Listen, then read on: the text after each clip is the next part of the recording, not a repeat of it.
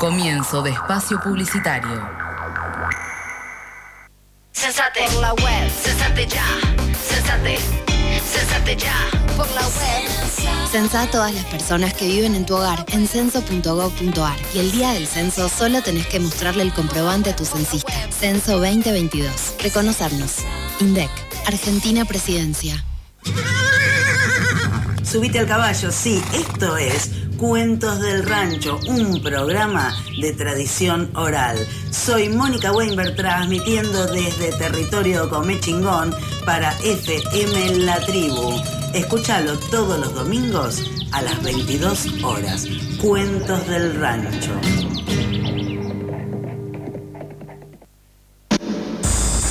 Podcast La Tribu. Podés encontrar todos los podcasts en fmlatribu.com barra podcast y en todas las plataformas digitales. La Clínica Veterinaria del Labrador. Servicios para mascotas, venta de alimentos y juguetes, cirugías y vacunas, peluquería canina, urgencias las 24 horas. Clínica Veterinaria del Labrador, Avenida Corrientes 4541. Entre Lambaré y Yatay. Teléfono 4863 0700. fin de espacio publicitario.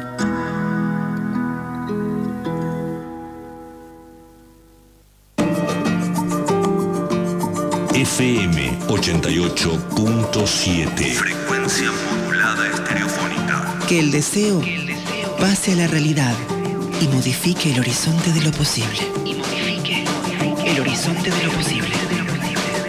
El tiempo es deseo. La tribu, la tribu. La tribu.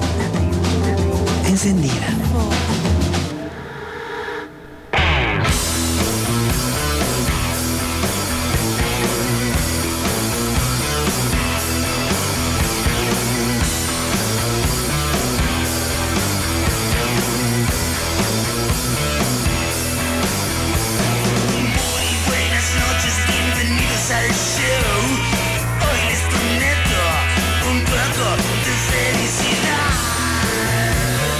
Muy, pero muy buenas tardes a todas, a todos y a todas. Bienvenidas, bienvenidos y bienvenidos a una nueva emisión de Paremos la Pelota. Nuevamente un domingo gris al cual nosotros le ponemos color, ¿se puede decir?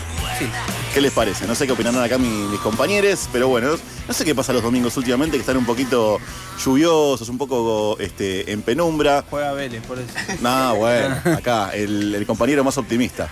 Pero bueno, aquí estamos nosotros aquí por la tribu, poniéndole un poquito de, calor y color a esta tarde hermosa, llena de información, llena de sorpresas.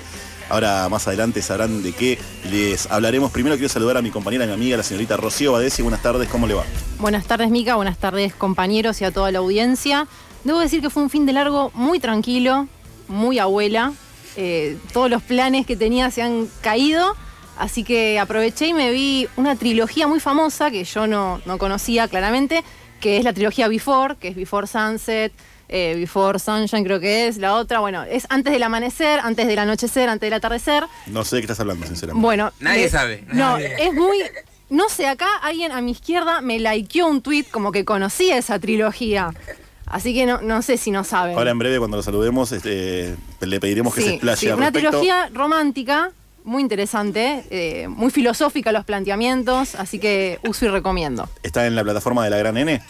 No, de la, de la H. Ah, la que empieza con H. Sí. Y que pero- sigue con B y O. Sí. ¿Qué nivel tiene este, este grupo, por favor, sí, no? sí, no, impresionante. De garrón igual, de prestada esa plataforma. No, sí, también podemos eh, apelar a las plataformas de streaming famosas en, en la web, ¿no? Obvio. Por supuesto. Este, no, me parece bien, cuando dijiste trilogía famosa dije, bueno, viste el Señor de los Anillos. No, finalmente, no, no, pero, me sorprendió porque mucha gente la conocía. Yo era como, nunca la vi. Sí, before, before. Y dije, bueno, a ver qué onda. Y A mí de vez en cuando me gusta ver algunas comedias románticas o, o comedias Bueno. en general. Eh, yo creo que te va a gustar. No conocía esta trilogía, sinceramente. Bueno, lo- Recomiendo. Lo voy a tomar como una recomendación. Hay gente que me mira raro en el estudio, pero bueno, yo voy a elegir por saludar acá a mi amigo que está a mi derecha, el señor Leandro Pérez. Buenas tardes, amigo, ¿cómo le va? ¿Qué tal, amigas? ¿Todo bien? Buenas tardes para todos. La verdad que no puedo decir lo mismo que nuestra amiga Rocío. No tuvo un fin de semana tranquilo, fue un fin de semana bastante álgido. eh, sobre todo la noche de ayer. Aprovecho y creo que hago extensivo el saludo a nuestro amigo Renzo Perini, que estuvo festejando su, su natalicio hoy. Así que feliz cumpleaños, Renzo, si nos estás escuchando, un abrazo grande. Eh, Le mandamos un saludo la semana pasada mientras jugaba su amado Chacarita.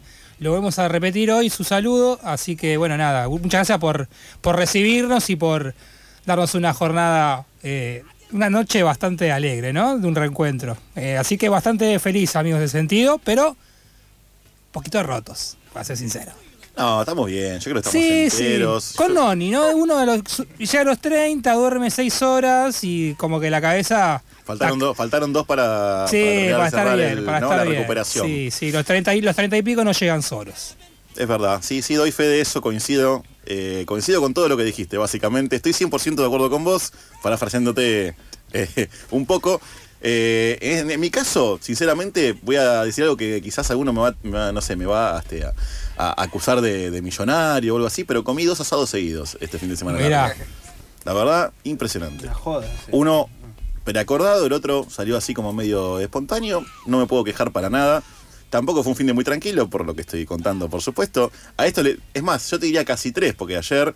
Sí, sí, hubo. hubo En esta, un- esta reunión que vos, sí. que vos mencionás, también hubo, hubo un, un, digamos, una repartija de choripanes y, y, y patis a la parrilla, así que Sí, este fin de hubo- semana fue por demás este eh, abundante. Muchas gracias al señor Marcelo Perini, al padre de Por Renzo, supuesto. que nos a la familia Perini a la general, familia que general, siempre nos recibe como si fuera nuestra Sí, casa. sí, siempre In- bien. Impresionante, impresionante. Pero bueno, pará, lo voy a salvar porque está, está, No, no, está eh, está- fue, fue a buscar en Twitter, fue a buscar en Twitter pruebas. Sí, algo, sí, sí. algo, algo quiere decir, se Está que no gestualizando, sé, no está, sé. está enojado por Vélez, está muy picante, más picante que nunca nuestro amigo el señor Ale- Alexis Fedauría. Buenas tardes. ¿Qué tal? Buenas tardes, Mica, amigo Radio Escucha. Eh, busqué el tweet porque me gustó la escena que ella subió, no porque me gusta la película. Eh, eh, una escena que el señor Ethan Hawke la picanteó. Pues la picanteó, ¿sí o no? Bueno, la picanteó. Me gustó eso. Está chicando para mí. No es que me gustó la. A mí las películas románticas no me gustan. Me gustó una sola. Me gustó una sola que es Mejor Imposible con Jack Nicholson y Helen Hunt. Mira lo que digo. Gran película. Así que bueno. Lo que ellas quieren también te había gustado, me habías dicho, ¿o no? Upa. No. La, la de Mel Gibson que escucha. Van cayendo. La vi una vez, pero no, no, no, no Ah. es. Pero no, no, una sola me gustó y es esa, la Jack Nicholson con Helen Hunt. Eh, así que bueno, felices Pascua a todos los cristianos y a todo el pueblo judío también. que Feliz están- Pesaj. Pes- feliz Pesaj, así que que festejen todas las comunidades, que sean felices. Saludo a nuestro CM, que, que- que nos acompaña hoy fuera del estudio, que está tuiteando, está sacando fotos, así que estuvo con gripe la semana pasada, así que te mandamos un gran abrazo. Sí, está, acá atrás, está casi detrás nuestro, del otro lado del vidrio, básicamente. Eh, yo creo que el ingreso de un centennial a- al grupo eh, marcó un cambio, ¿no? Un cambio de rumbo, un cambio de dinámica. Un cambio de dinámica, sí. Un cambio de dinámica, no queremos adelantar ninguna sección de acá del programa, pero, pero me parece que la actividad en las redes sociales empezó a multiplicar. eh, como, como Jesús multiplicaba los panes, ¿no? La historia muy bien. bíblica. a- a Una un gran religión. incorporación. Me parece que Una sí. gran incorporación. Este mercado de pases eh, fue más que positivo Sí. para, para Paremos la pelota. Quiero saludar a mí acá, a mi derecha, al ladito mío, acá cruzando nomás el charco de la mesa, está nuestro research man, el señor Ignacio Solano. Buenas tardes, ¿cómo le va, Nacho? ¿Qué tal amigos? Un abrazo grande para todos. Tengo la voz un poquito tomada, ¿no? Me parece. Sí. Es un, un revisario de la noche de ayer, me parece. Un poco, un poco de frío, un poco de gritos, pero bueno. También Vamos. tomado, ¿no? Fue todo la voz tomada. Tranqui, tranqui, tranqui. He estado peor, he estado- pero también mejor, ¿no? Obviamente. Sí, sí, Pero- sí. Me imagino, me imagino. Pero bueno, lamentablemente se, se está pasando el fin de semana, se, se fue un poquito rápido porque siempre lo, lo bueno dura poco, pero bueno, hemos aprovechado, hemos disfrutado, hemos descansado, hemos visto series, hemos visto partidos y bueno, quedará encarar la semana de la, mejor manera, ¿no? ¿Cuál fue el mejor partido que viste, Nacho, este fin de semana? Así. Y vi el Liverpool Manchester City, creo que es uno de los mejores partidos por la F Cup, el 3 a 2 del Liverpool sobre el City, creo que es el mejor partido, o uno de los mejores que se pueden ver eh, hoy por hoy en día a nivel mundial. Eh, creo que eso, lo más, lo más destacado que... sí, ya con eso te llenaste Sí, el fútbol, y- te llenaste los ojos de fútbol. Después imagino. ver la serie de Bilardo, no había visto, muy buena. Muy buena, no la terminé todavía, pero muy buena.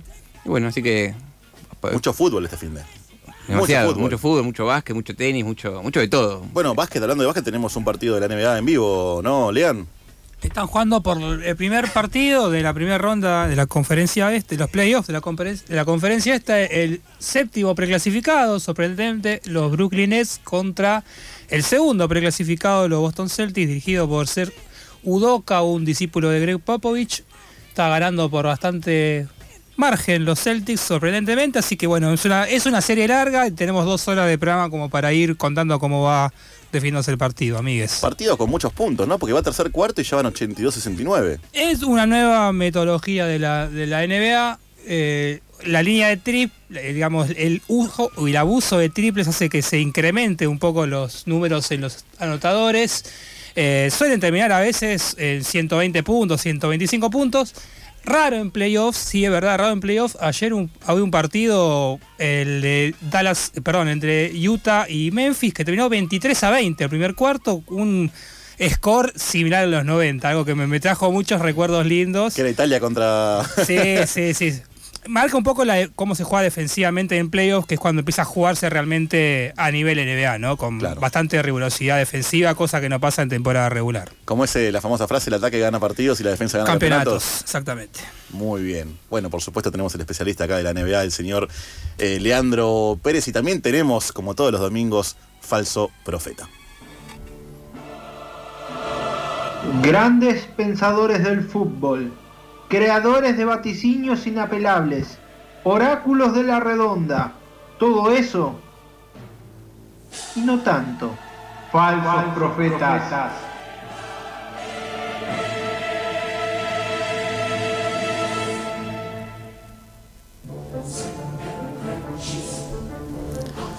Bueno, Ale, ya que estás en este trajín de crocancia, ¿qué, nos trajiste este domingo? Eh, según el contexto actual de ciertos clubes de primera, más bien dicho San Lorenzo y podemos decir también Vélez, con sus cuestiones dirigenciales, vamos a traer a un personaje que se quiso meter en el mundo del fútbol y no le fue bastante bien, se quiso meter en el mundo de la política y no le fue bastante bien, y ahora no lo mira ni nadie en la tele. Estamos hablando del señor Marcelo Hugo Tinelli, alias el cabezón de Bolívar.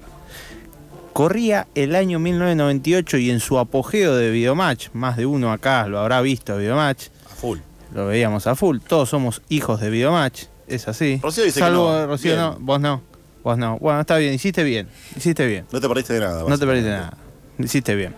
Eh, corría el año 98, en su apogeo, Tinelli, uno a uno, podía comprar lo que quiera, cobraba guita lo pavote, ya tenía su productora, y dijo, vamos a incursionarnos en un club de España. Y esto decía.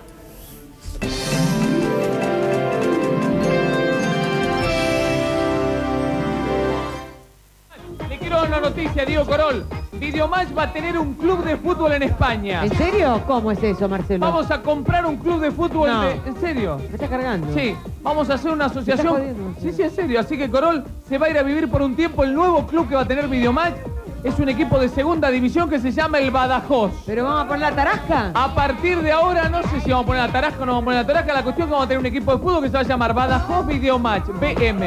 ¿eh? Y yo voy a cumplir el sueño, voy a jugar número 2. No, No, Marcelo. no, no se asuste, no se asuste. Pero le digo, Badajoz queda muy cerca de Extremadura. Se acabó la Extremadura. Ahora vamos Ajá. a hacerlo ascender al Badajoz. Badajoz es la capital de Extremadura. Tiene 150.000 habitantes. Camiseta negra y blanca como la Juventus. El estadio se llama El Vivero. En segunda división. Y guarda, mira, los habitantes son pasenses. Terminó quinto este año. Ya está contratado Mauricio López, jugador de Quilme, que va a ir a jugar ahí. Basualdo de Boca. Pedro González de Boca. Y se está negociando con Canigia o de joda. ¿Canigia al Badajoz? Todavía no le dijeron. Y Pablo Granados de 11. ¿eh? Pero es verdad esto que... ¿Querés jugar de tres? Bueno, te vamos a probar en el Badajoz entonces, ¿eh? Este año Videomatch va a seguir la campaña y va a tener un club en España, es verdad esto, ¿eh? Está como Rod Stewart. Se llama el Badajoz. Mirá vos. Río Badajoz. Ya está, ¿eh? Ya está. Terminó quinto, vas a ver, lo vamos a ascender y vamos a dar la vuelta todo con el Badajoz con Escoltore, que va a vender todo, las lonas, Claro, todo, todo. la Bueno, lona, los ar-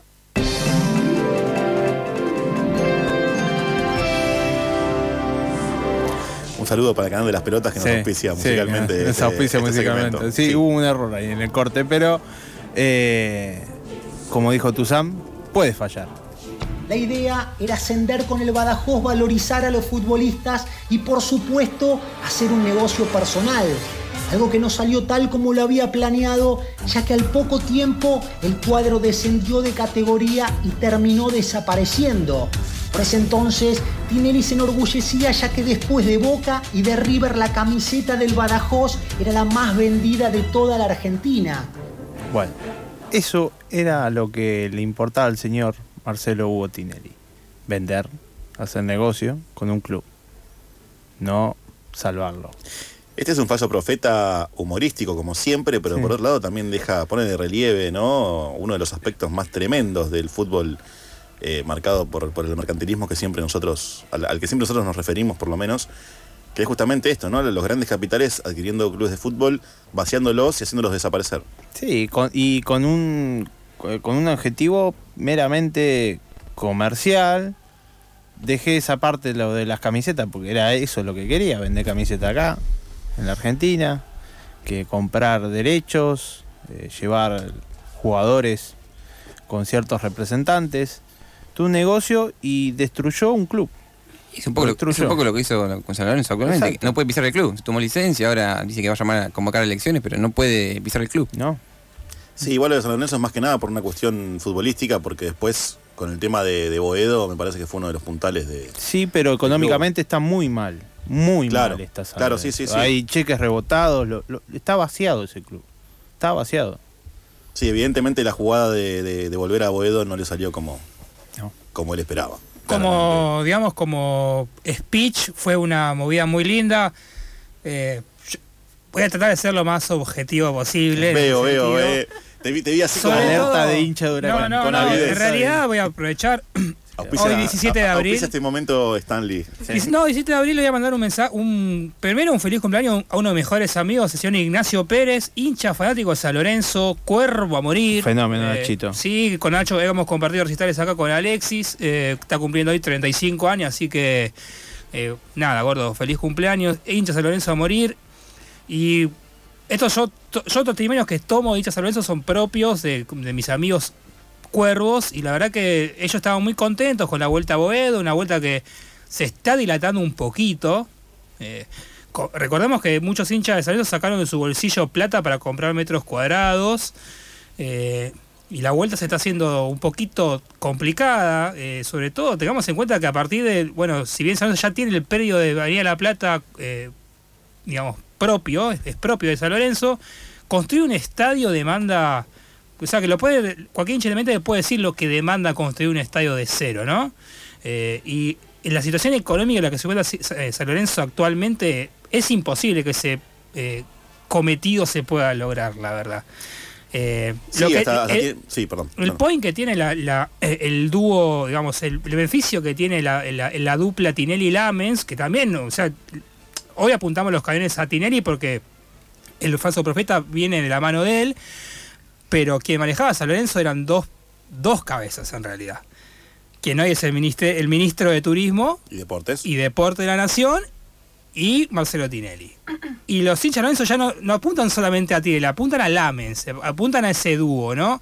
Que en lo deportivo es innegable los, los logros que pudo conseguir San Lorenzo, eh, ya desde sostener la categoría con Caruso Lombardi, el falso profeta de la semana pasada, hasta salir campeón de la Libertadores, que era el máximo o la máxima aspiración deportiva que tenían los hinchas cuervos. eh, nada, y una especie de estigma que tenían por ser uno de los, de los 5, 6, 10 grandes, pongan el número que quieran, que no tenía la Libertadores.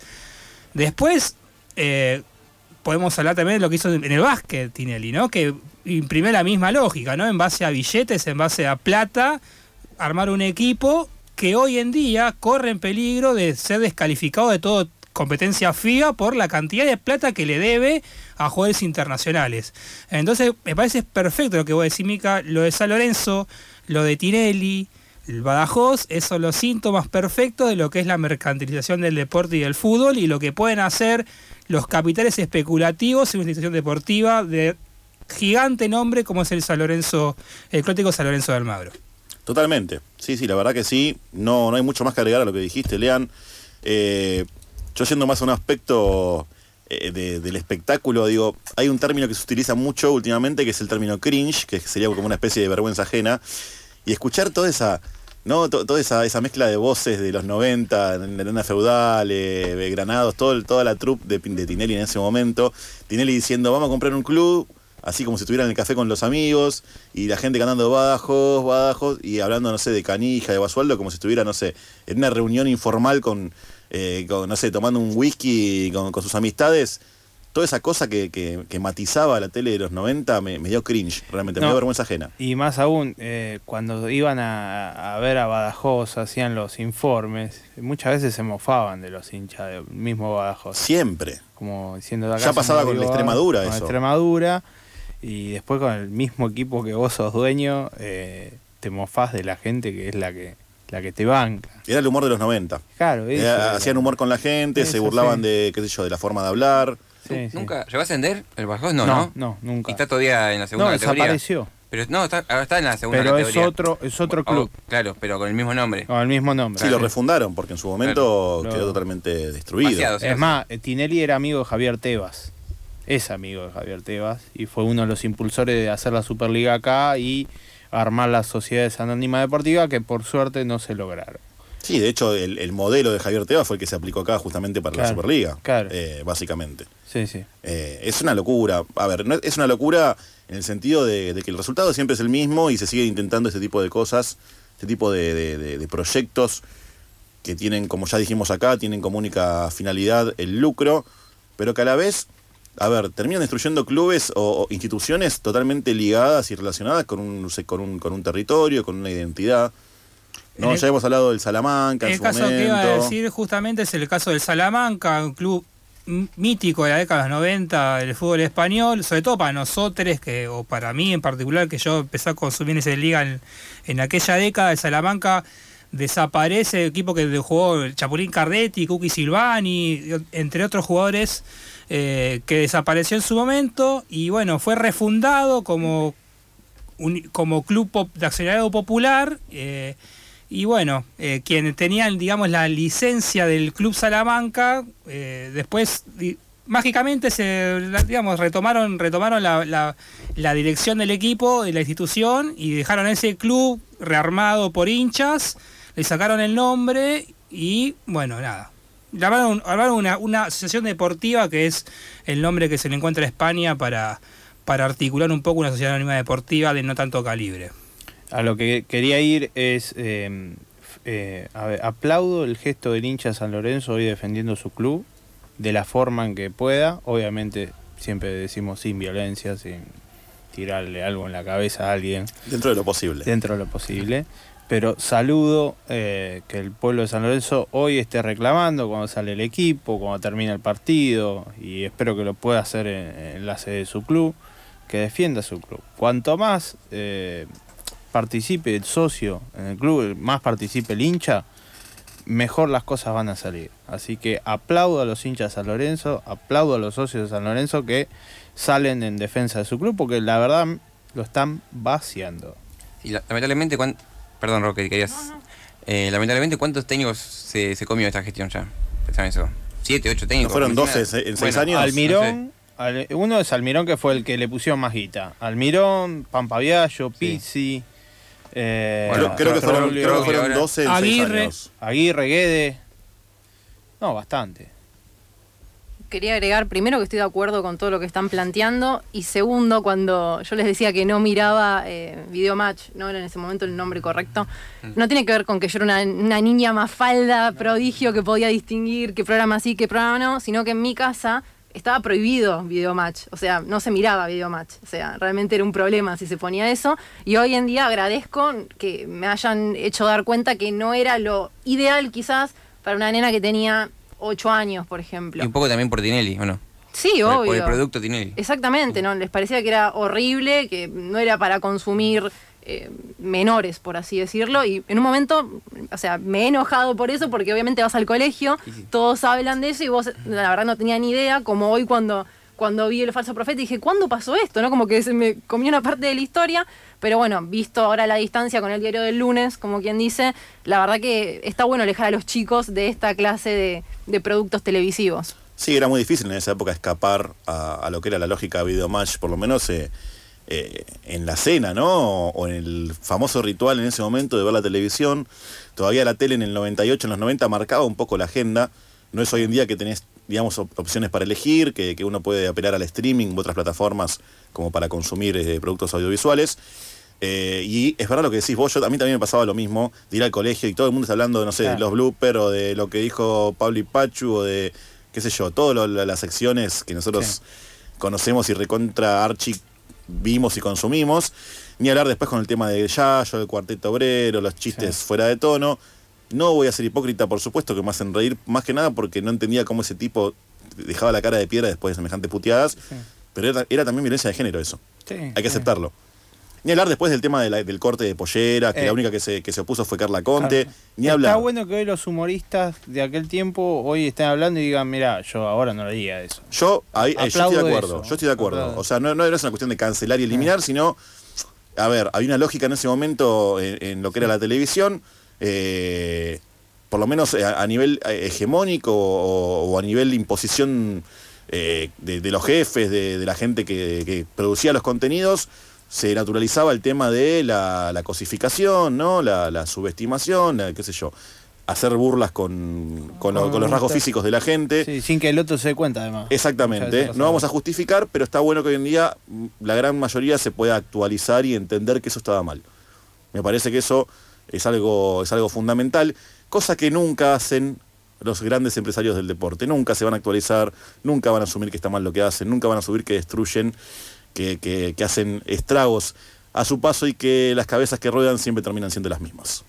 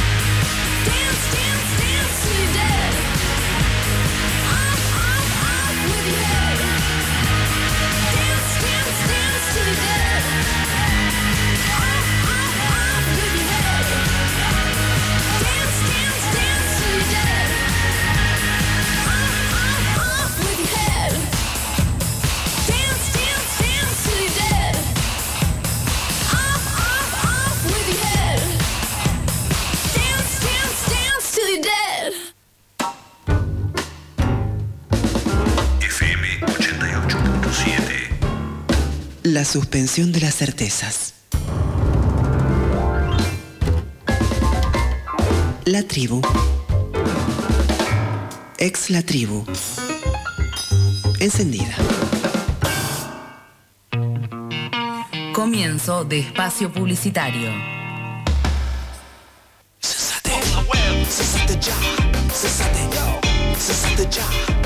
Censa a todas las personas que viven en tu hogar en censo.gov.ar y el día del censo solo tenés que mostrarle el comprobante a tu censista. Censo 2022. Reconocernos. INDEC, Argentina Presidencia.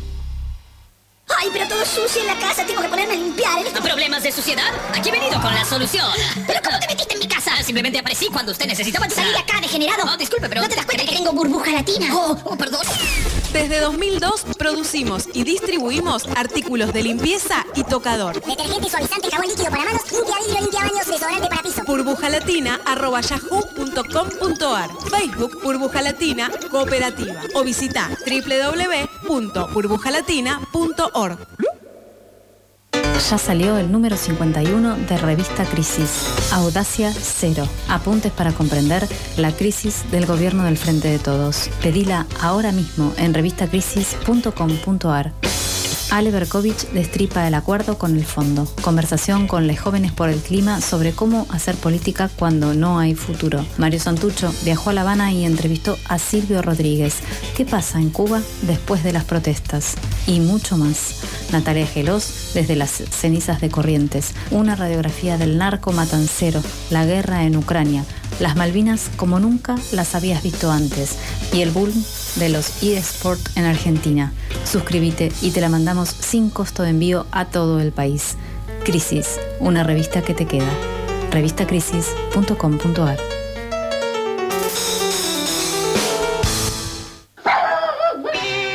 Clínica Veterinaria del Labrador. Servicios para mascotas, venta de alimentos y juguetes, cirugías y vacunas, peluquería canina, urgencias las 24 horas. Clínica Veterinaria del Labrador, Avenida Corrientes 4541. Entre Lambaré y Yatay. Teléfono 4863-0700. FM La Tribu Noticias, la agenda periodística de la tribu en línea. Noticias online. Una de nuestras consignas más fuertes, esperar también las voces de las mujeres y las identidades disidentes también, digamos, privadas de su libertad y que sus demandas históricos sean también tomados por los colectivos transfeministas. La felicidad más grande es que los senadores y las senadoras hemos logrado poner en cada una de sus bocas la palabra travesti. fmlatribu.com barra noticias.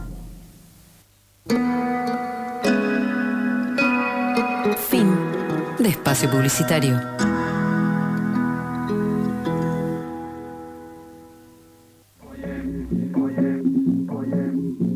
FM 88, FM La Tribu. Recuperar a fuerza de organización. Recuperar haciendo la diferencia. Haciendo lo diferente. lo diferente. Haciendo lo diferente. La tribu. Ex la tribu.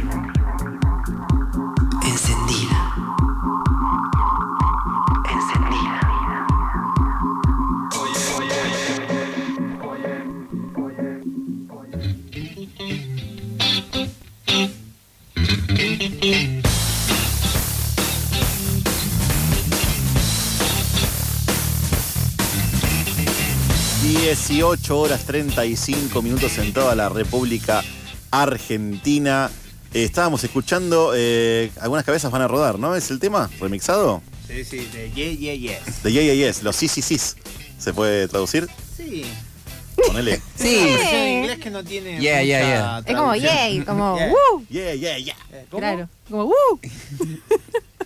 Esa parte no la vi, pero bueno, está bien, me gusta que le agregues eh, algún, algún matiz. Claro. Que vos decías, eh, eh, Ale, que estaba en la película Proyecto X. Proyecto X, pero es la versión remixada con un DJ conocido. Pero no me acuerdo bien el DJ, pero es la versión remixada del momento que en éxtasis de la fiesta ponen el tema este que es muy bueno. El momento de éxtasis, literalmente, ¿no? Sí, Porque cuando se rompe el enano y. Sí, el enano sale adentro del horno. Muy linda. Una película, cu- una, una película eh, culturalmente muy rica, eh, Proyecto X, ¿no? Recomendada para, sobre todo para una tarde de domingo Para la juventud, para, para, para. Ya Claro, termina, paremos la pelota, agarran en la, en la- la plataforma de la Gran N y ponen Proyecto X. Y con ese uh, que tiraste, con esa emoción, Rocío Badesi nos va a decir las redes sociales para que la gente se comunique con nosotros como todos los domingos. Muy bien, estamos en Twitter como Paremos P, en Facebook Paremos la Pelota OK, en Instagram Paremos la Pelota FM y también en Spotify para escuchar los programas ya emitidos. Nos encuentran con el nombre del programa Paremos la Pelota. Venimos con delay, yo ya adelanto esto, pero van a encontrar próximamente los programas como corresponde. Esta es una presión al CM a- al aire, ¿no? Indirectamente, indirectamente y le tiro unos rayos X así. Perfecto. Excelente que atraviesan el vidrio, por supuesto, Por supuesto, como por todos eso, rayos rayos X. X. Y también, como todos los domingos, tenemos nuestra dinámica de lo impensado del día de la fecha.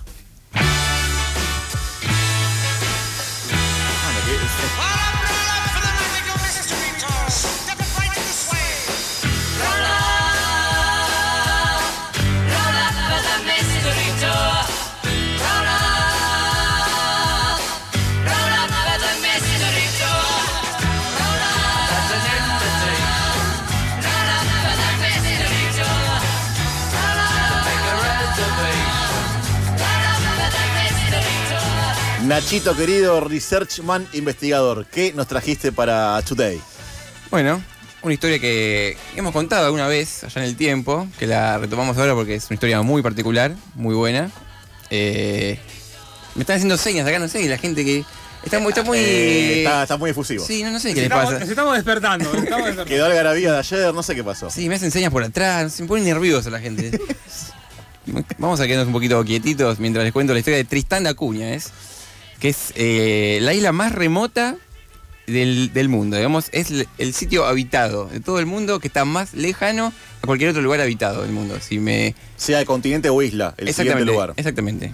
Bueno, también está tristanizado como Tristán da Acuña en español y está conformado junto con otras dos islas, Inaccesible y Nightingale. Fíjense ustedes lo que es lo, lo- lo fácil que es llegar a ese lugar. Ya que se llama, Se llama inaccesible. llama- sería una cosa así. Exactamente, sí. Y bueno, Tristán de Acuña es el sitio, como dijimos, poblado más remoto, es decir, más alejado de otro lugar habitado de la Tierra.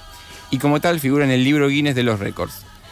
Eh, encima, el acceso es tremendamente complicado, ya que está rodeada de, por acantilados de más de 600 metros de altura. No resulta fácil para los 300 habitantes recibir visitas. Y nos preguntamos, ¿no hay nada? Sí, hay fútbol en este lugar. En la isla hay una cancha de fútbol a la que llaman American Field, en honor a los soldados estadounidenses que protegieron el archipiélago durante la Segunda Guerra Mundial.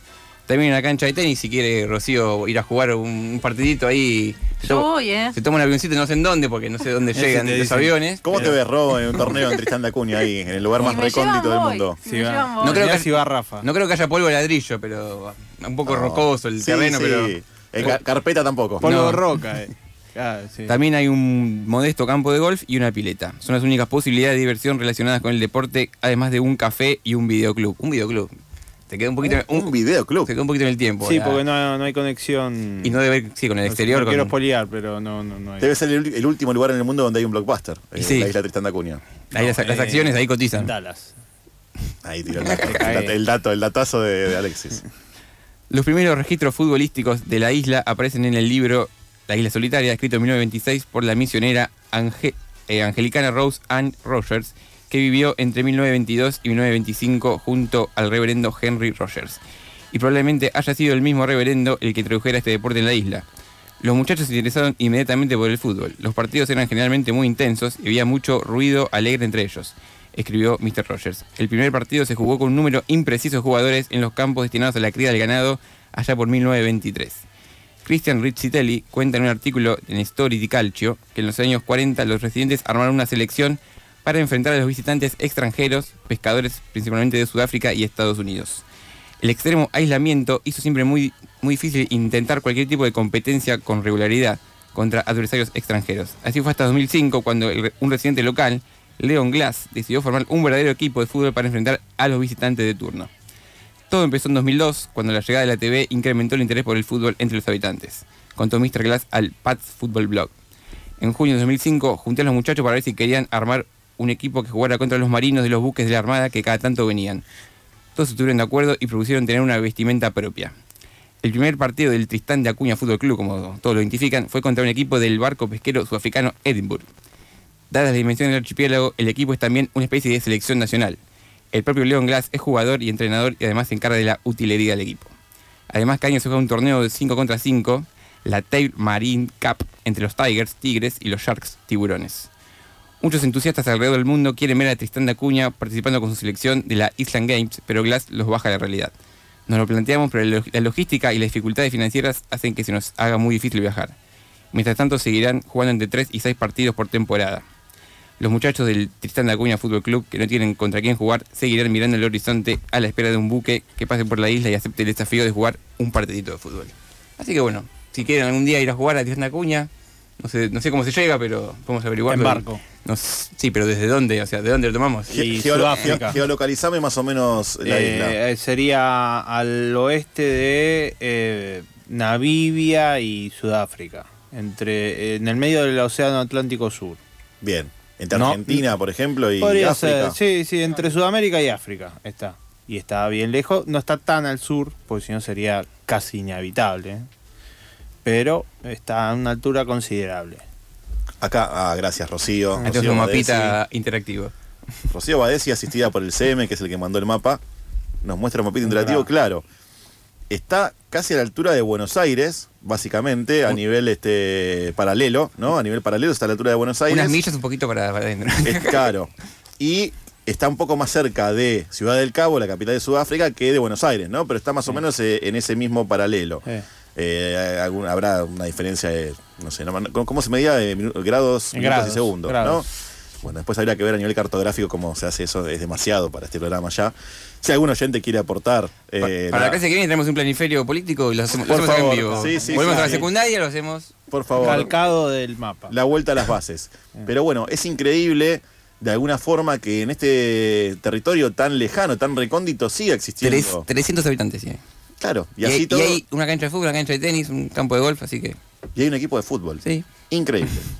Increíble. La verdad, es, es- es uno de, creo que es uno de los casos que más enaltece y engalana eh, el nombre de la sección. Y está, Porque- está en, el, en el libro, en el libro Guinness de los Records, justamente por esto. Están totalmente aislados, es como decís vos. Hasta que no pase un barco o alguien que traiga un, un equipo nuevo, va a ser este eh, eh, un fútbol endógeno, se puede llegar a decir. Hermoso. No hay otra, no hay otra chance. Exacto, exacto. Pero bueno, e- es eh, como lo habíamos dicho, era colonia británica. Sí. Eh, y está la otra isla más cercana es Santa Elena, que también. ¿No es donde fue Napoleón, Santa Elena? Fue, fue Napoleón, sí, sí. ¿Ahí murió Napoleón? ¿Santa Elena? Creo que sí. Ni idea. Me parece que sí. Sí, ¿no? Me parece que Dice sí. que sí acá el Sí, CM, dice que confirma. sí. El CM confirma, el CM Sí, está... golpea el vidrio. Está Si escucha un ruido, porque nos golpea el Está vidrio. el CM. enganchadísimo el CM al programa, exactamente. Un Murió en crack. Santa Elena. eh, y sería la referencia también histórica más cercana, ¿no? A, a- a esta isla, me parece. Lo, que quería marcar es que es un poquito mar- marca lo que es el la pasión por el deporte, ¿no? Y por el fútbol, o sea, porque, o sea, sin accesibilidad al mundo exterior, o sea, recién la, la televisión creo que llegó el 2002, 2005. Pero ya el equipo viene de mucho antes y, o sea, ¿cómo habrán sentido esa curiosidad por el, por el deporte, no por el fútbol? Sí, ¿cómo les habrá llegado, no? Y sí, es, es un ¿De qué misterio, verdad. Igual, a ver, siendo colonia británica tampoco es tan raro porque justamente Sí, bueno. hablamos de- del, del país creador del fútbol moderno, por lo menos. Eh, el tema es cómo, cómo armar los equipos, las selecciones. Tenés un equipo acotado. Y son, sí, 5 contra 5 juegan y, bueno, cu- cuando llegan algunas visitas lo- o el comercio, ahí sí, se, se arma un poquito más, pero, pero es complicado, es complicado. Y el tema de la economía, imagino que será pesquera, íntegramente, ¿no? Pesquera y subsidiada, obviamente, por el Estado británico. For- forma parte de la Commonwealth, seguramente. parte de la Commonwealth como territorio ultramar de, de- de el- la corona británica. Eh, y ahí se nota la mano de Inglaterra, ¿no? Eh, ellos tienen usurpadas las islas estas que pertenecen a ellos, tienen usurpadas nuestras Malvinas, ahí vemos la mano de Inglaterra. No, Inglaterra usurpando. No, No. viste, no. La mano imperialista. Qué raro eso. La mano imperialista, bueno, Tristán da Acuña es uno de los claros ejemplos de la mano. ¿Habrá fútbol femenino entre Tristán da Acuña? Si llega a ver, me muero. si hay fútbol femenino en, en Tristán de Acuña. Puede haber mujeres jugando, Puede ¿por qué no? ¿Por qué no? Claro, digo, estará, estará, estará, digamos, el- que en boga la cuestión esta del, del género y el fútbol. Eso no, o sea, como es un territorio tan inhóspito y tan inaccesible, es como que hay un montón, tantos cuestionamientos. No, además no tienen, no, no, no tienen aeropuerto, tienen que ser No, en barco, claro. hidroavión. Y es raro que no tengan rugby, porque tienen tan cerca a Sudáfrica como Ah. a Namibia. Y Namibia Son sí. grandes potencias de- de- del rugby africano. Creo que en el 2007 que Argentina se, se terminó tercera. No, Sí, claro. Compartido grupo con Namibia. Bueno, en- en- Namibia en- eh, era una era una parte de- del viejo Sudáfrica y bueno, cuando se liberaron eh, se dividió en dos. Se- eh, hay otros países también dentro, Lesoto, todos esos, pero eh, adquirieron la cultura del rugby. Raro que estando más cerca de Sudáfrica no hayan adquirido la cultura rugby. Lea- Leandro está muy ofuscado porque no hay cancha de básquet ahí en. No, me imagino que es difícil que llegue el parquet, ¿no? Ahí, nada, que llegue todos los. Pica una pelota y los ar- termina en el mar, Claro, sí. claro, los artilugios. Aparte, para- si llega ahí, lo, lo Claro. terminan sacando y terminan haciendo un asado, ¿no? Claro, no acá de sé, Argentina. capaz que un ritual. Me imagino una comunidad muy arraigada a costumbres más eh, no occidentales, entonces me imagino que no eh, comprenderían el uso del parqué. Pero lo que quería decir en realidad era que eh, con lo que hacía referencia en Namibia y unos seleccionados, muchos seleccionados que pertenecían a la, Como, que pertenecen a la Commonwealth, como Fiji, como bueno, Namibia, no pertenece a la Commonwealth, pero bueno, son todos equipos muy buenos en lo que es el rugby de Seven. Que hace mucha diferencia por sus rasgos físicos en un eh, campo no tan eh, arrebatado de jugadores como es el rugby 15. Bueno, en lo que es el rugby 7, Namibia es muy bueno, Fiji es, junto con, lo- con- junto al seleccionado de Nueva Zelanda, es de los mejores del mundo.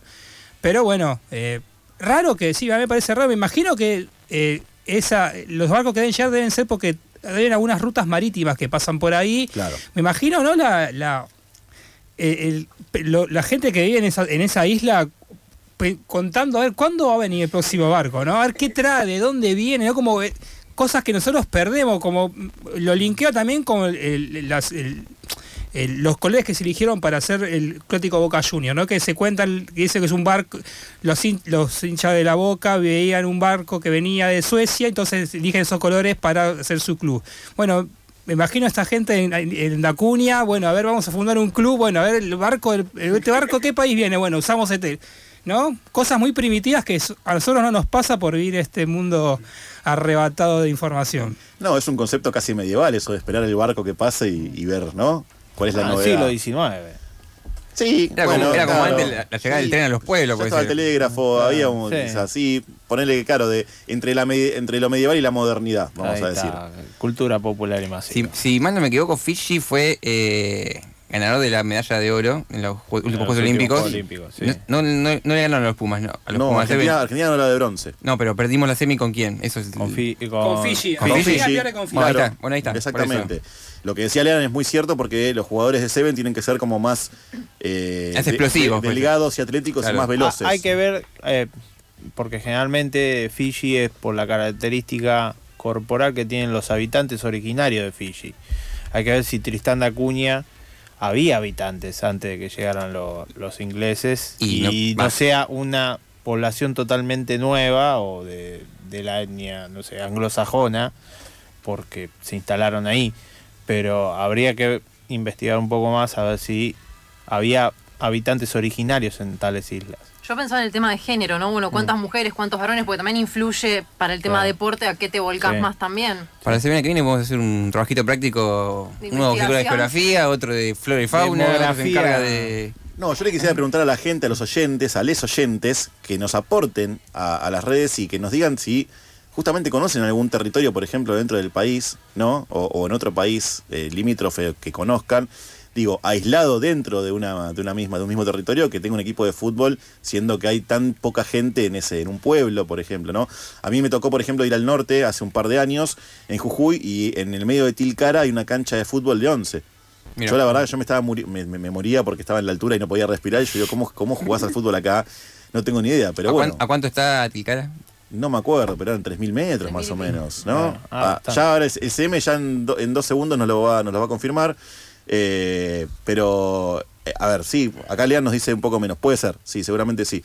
Creo que lo- el, el punto más alto es yendo al salar a Yendo a Sali- las Salinas Grandes claro. por, los 4.200 metros. 4.300, 4.200. Dato del CM, 2465 Sí, sobre Claro, el mar. Está bien, no es tanto, tanto, pero, Pero imagínate sí. correr cinco minutos ahí, te, te ahogás si no tenés un estrado atlético del cual justamente yo carezco. Y Leyano también, igual, yo también. ¿eh? Sí, sí, no, bueno, sí, pero, pero imagínate con 2.400 metros de altura, te falta la respiración. Entonces, estaría bueno que, eh, que acá nu- nuestra, nuestra audiencia, hermosa y maravillosa audiencia, nos diga, ¿no? Algún caso particular que hayan vivido de ir a jugar un torneo de fútbol al medio de la nada. Porque hay torneos de fútbol en el medio de la nada. Tenemos una cancha de Victoriano Arenas que está literalmente en medio de una especie de archipiélago, un cabo. en- es península. Es una península en, el- en la cuenca de Matanza Rachuelo. Por ejemplo. Por ejemplo, Acá ¿no? nada más en provincia de Buenos Aires. Acá media, hora, media horita la radio. A ver, el acceso es entre dos fábricas abandonadas. El acceso a la cancha. la cancha de Victoriano Arenas, ¿no? Vamos Sí, a, de aclararlo. Sí, sí. eh, pertenece al partido de Avellaneda. Es uno de los clubes del partido de Avellaneda. Y, y se accede, eh, hicieron, creo que hicieron ahora una calle, pero antes se accedía por un camino entre dos fábricas abandonadas. Claro. Así que. Bueno, en la isla Maciel también hay que cruzar el río para. No, no. No, ahora hay todo calle. No. ¿Ya hicieron calle? ¿No, Sí, no hay- no hay cruzar el, no hay que cruzar el No, riachuelo no, para no, no, a- ya la isla Maciel no. Le quedó el nombre Isla Maciel, pero eh, ya pertenece como. Al sería continente. sí, sí, sí. Sí, eh, hace mucho, hace mucho. Pero vos a la Isla Maciel podés entrar caminando. Claro. Sí, yo porque conozco gente, conozco amigos, por ejemplo, que cruzaban el, el- en bote. Ah, pero de capital. Vos Claro, de, de exactamente. provincia entras caminando. Claro, exactamente, pero desde capital tenés que cruzar sí o sí en bote Sí, o, bote o bondi. o- o por el puente. Por el puente, sí. Pero digo, qué arraigo que tienen la gente ahí que le siguen diciendo Isla Maciel, ¿no? Como Y que se porque le se- quedó se el nombre, caracterizan. le quedó el nombre y bueno, quedó ahí. Y bueno, la isla que suena un poco más fuerte, El más clásico- impenetrable. El clásico, ¿cuál, qué clásico Con el es? doque, están a Dock 10, Sud. 10, 15 cuadras hasta la Claro. Exactamente. Con el doque. Pero sí, clásico picante del sur. Son todos los clásicos picantes. No, no, no, no, no, pero Mando un abrazo, perdón, ya que hablamos del, del candombero de San Telmo, un abrazo a mi amigo Germán, hincha del, de San Telmo, así que sí. Eh, feo, un abrazo grande. Eh, Con, con sonido de abrazo y todo. ahí, porque el y ademán, todo. el ademán no puede faltar. Sí, sí, sí, es sí, así. sí. Pero sí, eh, antes era, es inaccesible también la cancha, porque cuando jugaban muchas veces lo sacaban de la cancha a, a San Telmo por ciertos peligros. Sí, me imagino. Sí, sí. Sí. El GPS es donde te tira la zona. Exacto. Pero lugares inhóspitos se me, se me ocurre, pero dentro de un bosque, que es la cancha del Unión Berlín.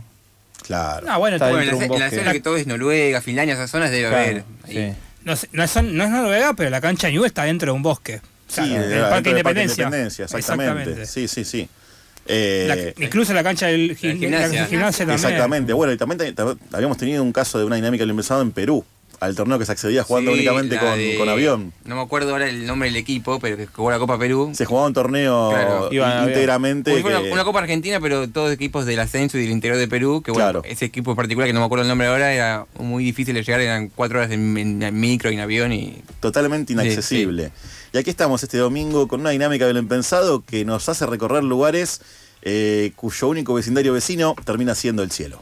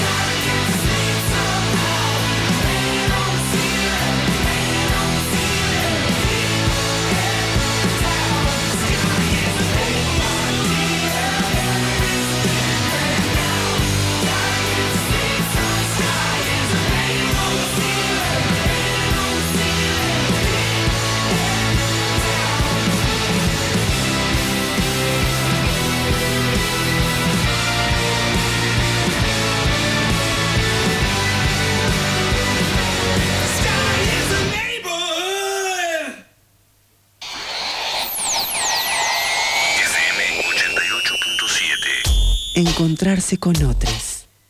Derrocar lo instituido. La tribu construida. Construida. La tribu. Ex la tribu. Encendida.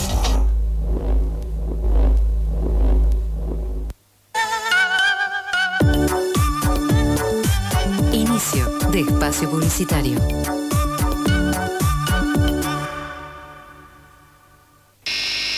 Cooperativa El Zócalo, gráfica y editorial, autogestión con equipamiento de última tecnología. Entra a nuestra web cooperativaelzócalo.com.ar. Acercate a nuestros locales en Montserrat, Venezuela 1259 y en Constitución, Santiago del Estero 995. 4381-1939 y te contamos cómo podemos publicar tu libro. Cooperativa El Zócalo, gráfica y editorial. FM La Tribu Noticias, la agenda periodística de la tribu en línea. FM La Tribu Noticias. Noticias online. fmlatribu.com barra noticias. Ay, pero todo sucio en la casa, tengo que ponerme a limpiar. ¿Problemas de suciedad? Aquí he venido con la solución. ¿Pero cómo te metiste en mi casa? Simplemente aparecí cuando usted necesitaba. Salí de acá, degenerado. No, disculpe, pero... ¿No te das cuenta que tengo burbuja latina? Oh, oh, perdón.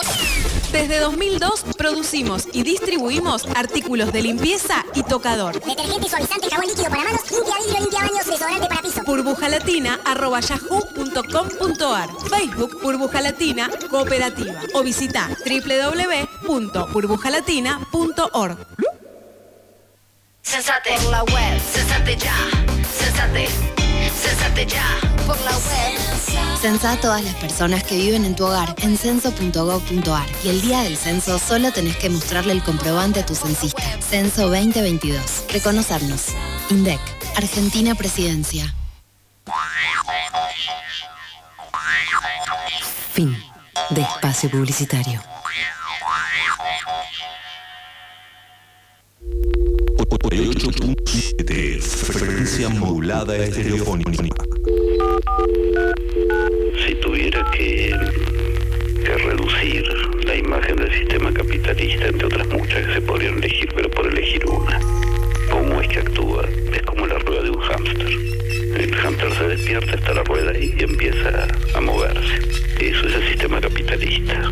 En este momento hay millones de personas en todo el mundo, muchos millones, que quedaron como salidas un poco de la rueda del hámster. Algunas esperando que vuelva a funcionar y otras, sobre todo los sectores más marginales, en una situación mucho más compleja. Pero nuestro sistema capitalista está siendo reemplazado en este momento o hay planes de reemplazo por algo distinto.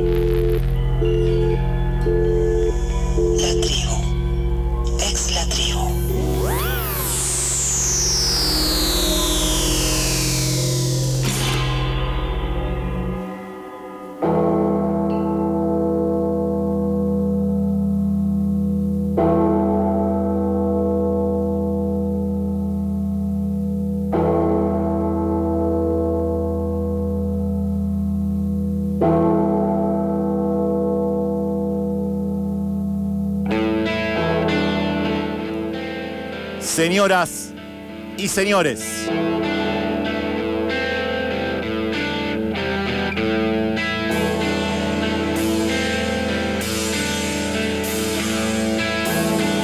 Bienvenidas, bienvenidos y bienvenides a FM 88.7 Radio La Tribu.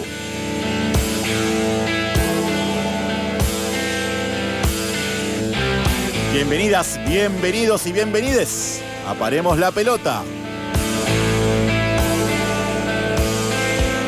Bienvenidas, bienvenidos y bienvenides a Rebeldes con Causa.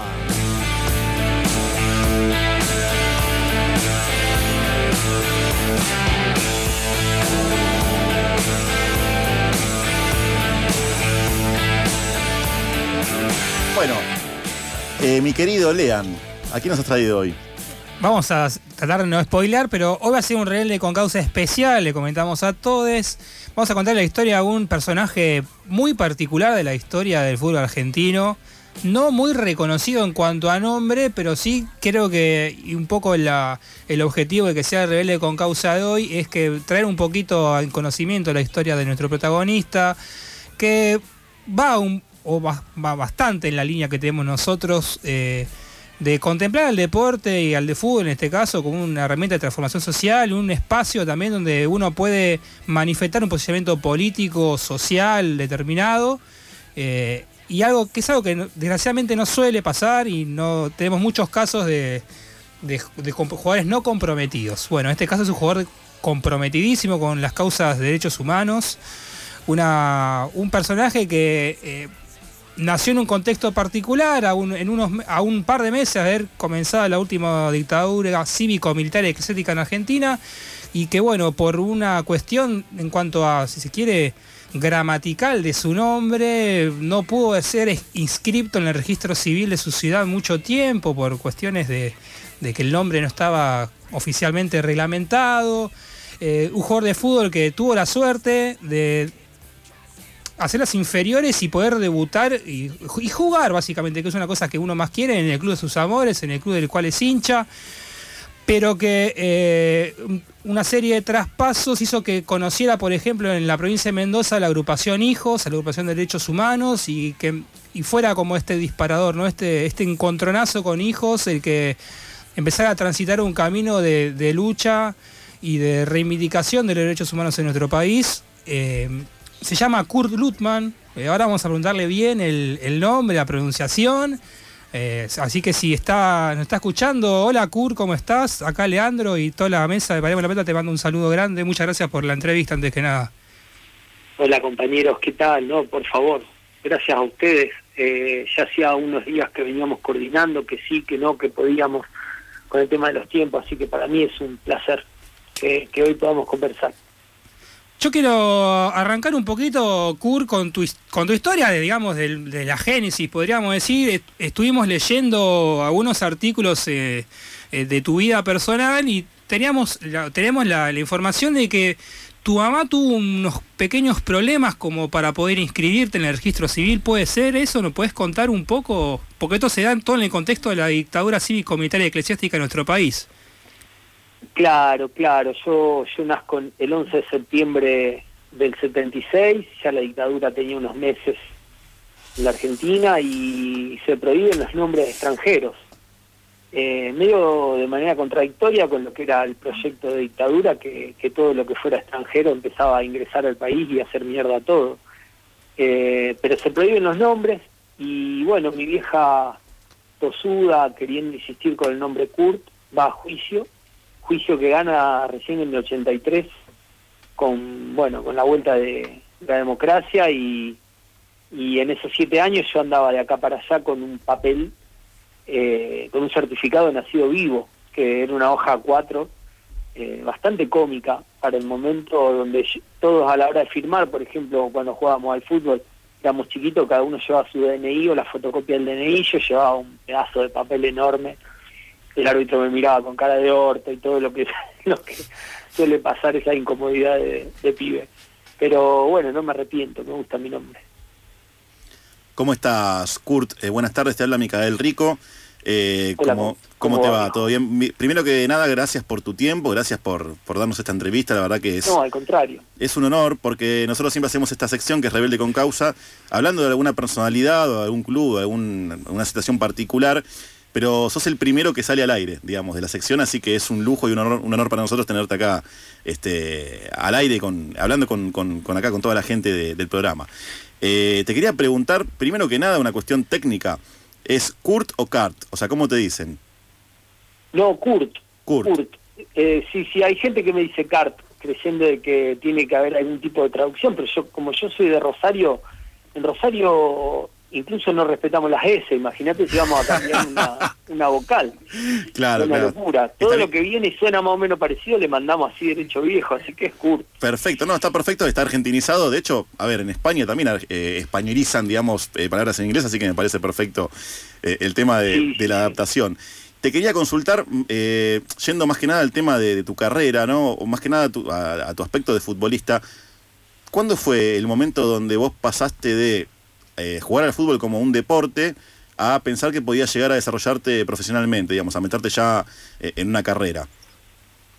Eh, buenísima la pregunta. Eh, eso me sorprendió casi en reserva. Ah, ¿Por qué? Porque hasta reserva uno juega con sus amigos, con sus compañeros. Juega con, con los pibes que, más cuando uno se formó en el club, juega con, con los compañeros de la misma división que van subiendo de categoría hasta llegar a, a reserva donde se arma un embudo, donde las edades ya pueden ser distintas a la cuarta o a la quinta o a la sexta, que se tienen que respetar ciertos niveles etarios.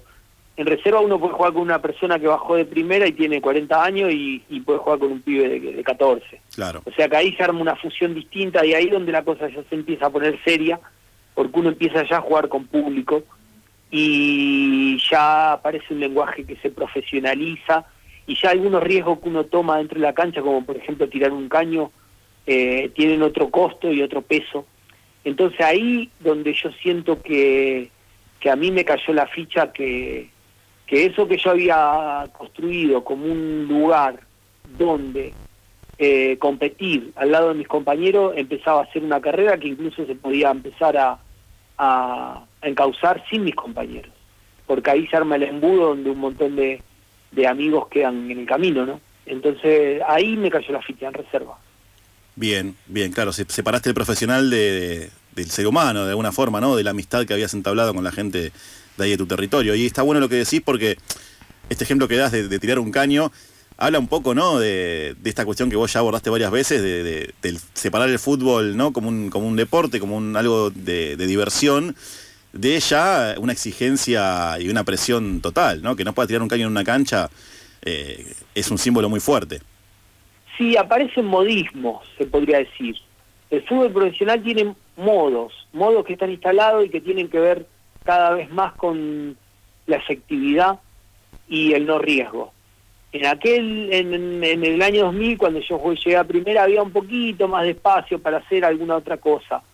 Eh, hoy los modos se fueron acotando a ser eh, efectivo y a seguir un guion bastante estricto. Hay muy poco margen para la improvisación, a no ser que seas eh, Gallardo o, o EKCS, ¿viste? Equipos que tengan espalda a los técnicos y que puedan incluso darle soga a, lo- a los futbolistas. Cuando no hay mucho tiempo que el, que el técnico se está jugando el domingo a domingo, la línea que se baja al futbolista no nos equivoquemos. Y ahí es donde la belleza y la improvisación empiezan a quedar de lado. Eh, entonces yo creo que está buenísimo esto que, que planteás porque marca eh, el traspaso de un modo, no solamente de lo romántico, decir, bueno, vamos a divertirnos, eh, sino de que uno pone en práctica y pone en juego algunas resoluciones técnicas que después en primera no, no, no tienen cabida o que si uno la pierde el costo eh, es mucho más alto. Y tiene un dato cortito, para no hacer un monólogo. De el último torneo más o menos eh, normal que se jugó, que fue en el 2019, que salió campeón el Racing de Caudé, de 26 técnicos, eran 26 equipos, que arrancaron el torneo dirigiendo, terminaron 3, hubo 23 despidos. O sea que eso marca a las claras que el margen para el error y para la derrota eh, se achicó un montón y que hay un temor enorme a que los proyectos queden truncos. Entonces eso baja al jugador y el jugador lo ejecuta dentro de la cancha. ¿Qué tal, Kurt? Ignacio te saludo de este lado. En primero, bueno, Hola, gracias, de nuevo. Son como 40 ahí Sí, adentro. so- so- so- so- somos varios, somos, somos Está pero bueno, buenísimo. pero bueno, es un programa comunitario, así le, le ponemos, le ponemos ganas al domingo. Te hago una, una consulta cortita. ¿En qué momento, si se puede decir un momento particular, vos dijiste, bueno, creo que el fútbol va, pasa por otro lado, no solo de esto de ganar a cualquier costo, y dijiste, quiero tratar de transmitir que también tiene otros valores el fútbol. No sé si fue en tu momento, en tu carrera como jugador, o después cuando te retiraste, que dijiste, me parece que ahí tiene otras cosas, otros valores que no, no pasan únicamente por el ganar al, al- de lugar. No, eso fue una construcción que no, sol- no nació de mí, sino que yo fui imitando y viendo de otros compañeros, de futbolistas más grandes. Yo tuve la suerte de, estar en el mismo plantel que Rocha, por ejemplo. El negro Rocha, que fue selección nacional de Brasil, que jugó en Real Madrid. Y el negro cuando vino a Newell lo primero que dijo fue, junto a todos los profesionales que había ahí, incluso a los que teníamos primer contrato, y dijo, bueno, el miércoles vamos a cobrar. Eh, yo quiero que entren primero los más chicos a cobrar, porque me enteré que López es bastante pícaro. López era el presidente de Newell. Y a, a la gran mayoría de futbolistas le debía como siete, ocho meses, y algunos los tenía al día. Y el negro Rocha dijo, van a entrar a cobrar primero ustedes, que son los que más se le debe. Si alguno llega a tener problema con, con su sueldo, no se les paga, eh, nos avisan a nosotros y, y los más grandes nos vamos a entrar a cobrar. Entonces, bueno, después de un tipo con el que te encontrás que, que plantea de esa manera eh, la sustancia de un equipo y que tiene la concepción de equipo por fuera de, de los 90 minutos de, juego, me parece que lo único que te resta es, aprender, ¿no? Y poder seguir a la altura de, eso y poder compartirlo con otros compañeros y poder estar todo el tiempo haciendo equilibrio entre, entre sostener una palabra y, y bueno, y que esa palabra pase de largo, ¿no? Entonces yo he tenido grandes maestros dentro del fútbol y a veces pude estar a la altura y otras veces no, ¿no? Como suele pasar siempre. Hola Kurt, ¿cómo estás? Rocío Baezi te saluda. Hola, Rocío. Te quería preguntar por tu costado literario, ¿no? Por tu pasión por la literatura, por los libros. ¿Cómo nace? ¿Estudiaste alguna carrera? ¿Fuiste autodidacta? Contanos un poco sobre eso. Bien. Eh, nació de grande, empecé a escribir de grande, no estudié ninguna carrera, terminé quinto año en un EMPA, acá en Rosario, medio de los empujones. Y el EMPA acá es el, el colegio para adultos, ¿no? Que hace dos años en uno, me- medio a lo- hacia los tirones. Eh, yo con mi, mi concepción de, de- de escritura fue cambiando. Primero yo sentí que no podía escribir porque existía gente como eh, Osvaldo Soriano, Galeano, eh, qué sé yo, Dolina, ¿no? Eh, después mm, me encontré con una terapeuta, una bruja que con la que eh, teníamos terapias muy cómicas y, me daba flores ella, ella trabajaba con flores de Bach, que me dijo, no leas más nada si quieres escribir. Le dije, no, al contrario, yo si quiero escribir tengo que leer. Me dijo, no, porque lo que tenés que escribir no está afuera, eh, está dentro y tenés que hacerle lugar. Lo que hay que atacar son eso, la cantidad de no que te dijeron en tu vida y todos esos obstáculos que quedaron en el cuerpo que hacen que, que uno escriba con miedo. Hay que correr el miedo. Y me pareció una concepción hermosa, porque no solamente me hablaba a mí, sino que le habla, habla de, esa concepción habla de que cualquiera de nosotros somos arte y que eh, estamos preparados para escribir o, ejecutar cualquier expresión ar- artística, ¿no? Lo que sí tenemos que correr eh, son todos esos miedos que, que nos marcaron y esa concepción que está instalada del arte que pareciera que el arte es para algunos pocos iluminados y e iluminadas y en realidad es algo orgánico al ser humano. Entonces, mientras uno más se hace cargo de que es un artista, la cosa más fluye. Kurt, hago una pregunta. Me queda en este linkeo que estamos haciendo ya con tu etapa un poco más de, escritor. eh, a mí me, me parece algo que, que vos sos una de las primeras personas que lo pone, sobre todo en nuestro país, pone en discusión, ¿no? Eh, ¿qué, es, ¿Qué es lo que le viene después al deportista de su carrera profesional? Porque vos, eh, digamos, pudiste resignificar tu, tu trayectoria personal por fuera del deporte, en la escritura, pero no muchos encuentran espacios de ese calibre, ¿no? Donde pueda eh, descomprimir un poco de todos esos, esos traumas que le genera al futbolista no poder eh, desarrollar su carrera deportiva como lo que como lo que como lo que como era su, objetivo. ¿Vos cómo lo cómo te lo planteaste vos de manera personal y qué es lo que eh, le podrías aconsejar a aquel futbolista que, que está por colgar los botines y que no ve más o menos eh, un horizonte un poco despejado?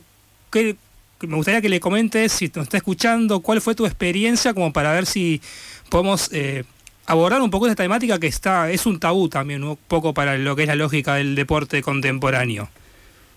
Sí, sí, sí, entiendo, clarísimo. Eh, en realidad yo lo ampliaría un poco más.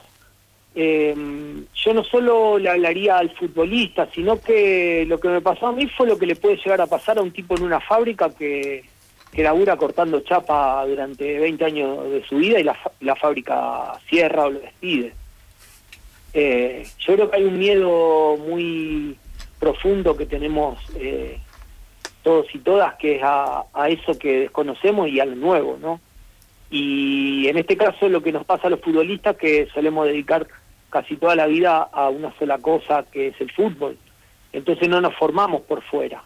Entonces cuando el embudo llega, que de, mil pibes llegan tres, esos 997 quedan eh, con una angustia muy fuerte y con el terrible desafío de, de convertirse en otra cosa o, en- o descubrirse que en realidad tiene la plasticidad para hacer y elegir un nuevo camino. Y si ese camino no está, empezar a construirlo. A mí me pasó que lo hice con mucho miedo, con mucho temor. Yo ya no quería estar más en el fútbol y eso yo lo sabía. Lo que no sabía era que dónde quería estar.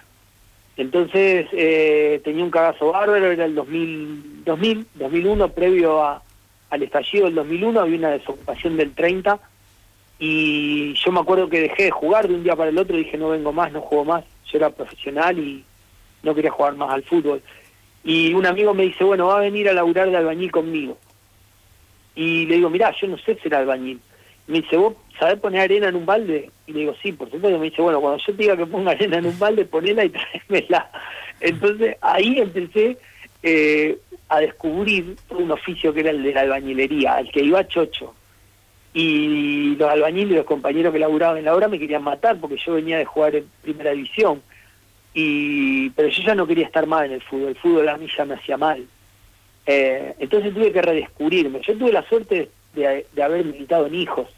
Entonces hice toda una, una transición y salté de una canoa a otra donde compartíamos talleres de fútbol en los barrios, ¿viste? Y Villa de acá de Rosario. Entonces había una continuidad, no hubo un corte rotundo con el juego. Lo que sí hubo un corte rotundo con, con lo que me iba a dar de comer.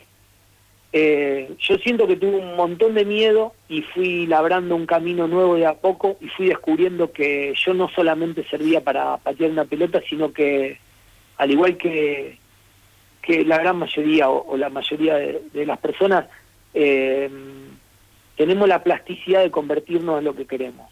Sí, ahí vuelven los miedos a, a- a subirse al ring y ahí tenemos que, ahí aparece la capacidad para, para empezar a boxear las angustias y, y, y bueno, ¿no? Y salirse de esa tristeza que es el dejar de hacer algo que uno conoce para, para empezar a hacer algo desconocido, pero para lo, para lo cual yo creo que estamos preparados.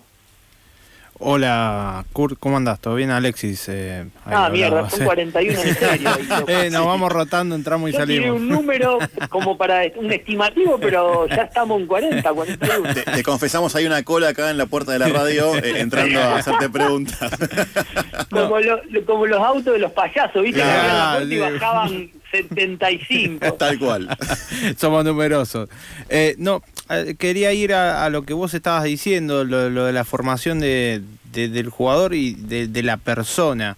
Eh, ahí los, los clubes, esa, ese rol social que están teniendo, que tienen que tener los clubes de formación de personas, de, de- formación capaz de profesionales, podría decirse, pero no solo del fútbol, sino de otras eh, de otros estudios está está fallando y todavía sigue fallando eh, con nuestros jóvenes podría decirse Y yo creo que sí, habría que agarrar club, por club, ¿no? Pero la gran mayoría de los clubes lo tienen una, una visión liberal de, de- del asunto, del deporte. vis- visión liberal y no confundamos, ¿viste? La palabra liberal con libertad, Sí. eh, como la confunde mi ley y todo eso, eh, papa frita.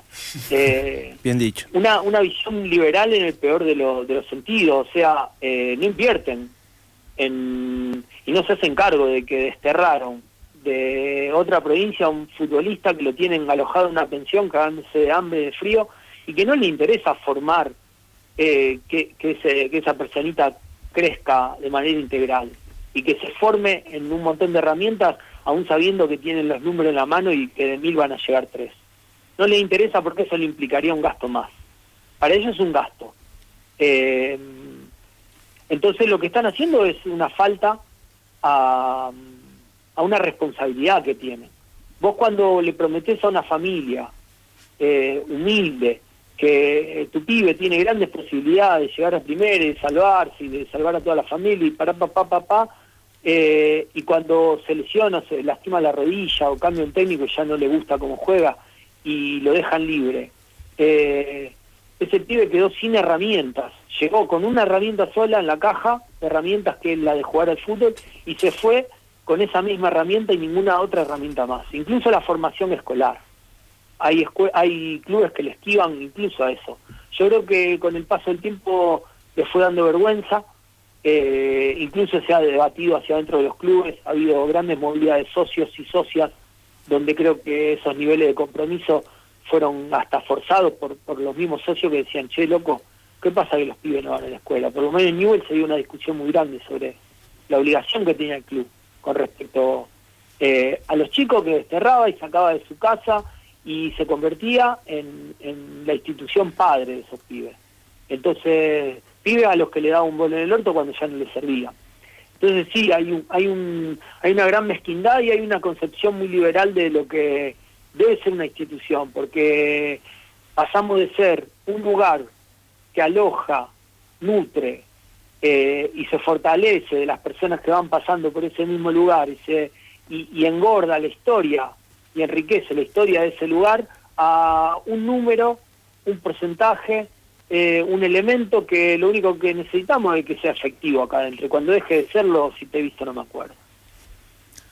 Eh, Kurt, te quería preguntar, bueno, hablaste sobre el tema del miedo, ¿no? Antes, eh, lo- de hecho lo nombraste Sí, yo varias soy muy veces. cagón. Hicimos mal en inaugurar una, una sección que se llama Rebelde sin causa porque yo soy muy cagón, así que podríamos llamarla de otra manera. No, no, yo, perdóname, pero voy a disentir con vos terriblemente, porque sos uno de los pocos eh, futbolistas profesionales, diría ex futbolistas, pero creo que vas a estar de acuerdo conmigo que el futbolista es futbolista para toda la vida, eh, que, que ha, digamos, justamente abordado temas que son tabú, que, es justamente lo que te iba a, consultar, digo, hablaste del miedo, eh, de, la, vida del jugador post carrera, ¿no? Hemos tenido casos lamentables tremendos como, bueno, el Morro García, el Huevo Torresani, de gente que, estaba con depresión, con problemas de salud mental.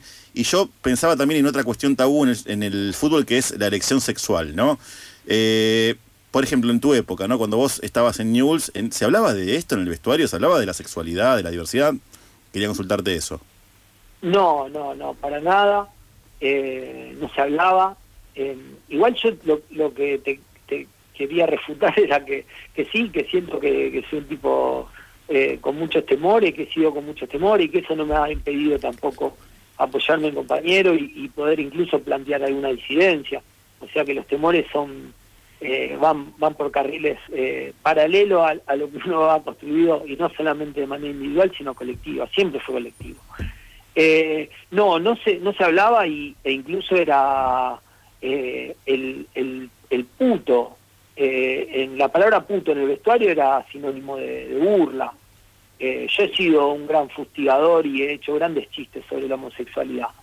Yo creo que estamos hablando del año 2000 donde la cultura eh, más, más berreta estaba recontra instalada y muy fortalecida, con Tinelli a la cabeza.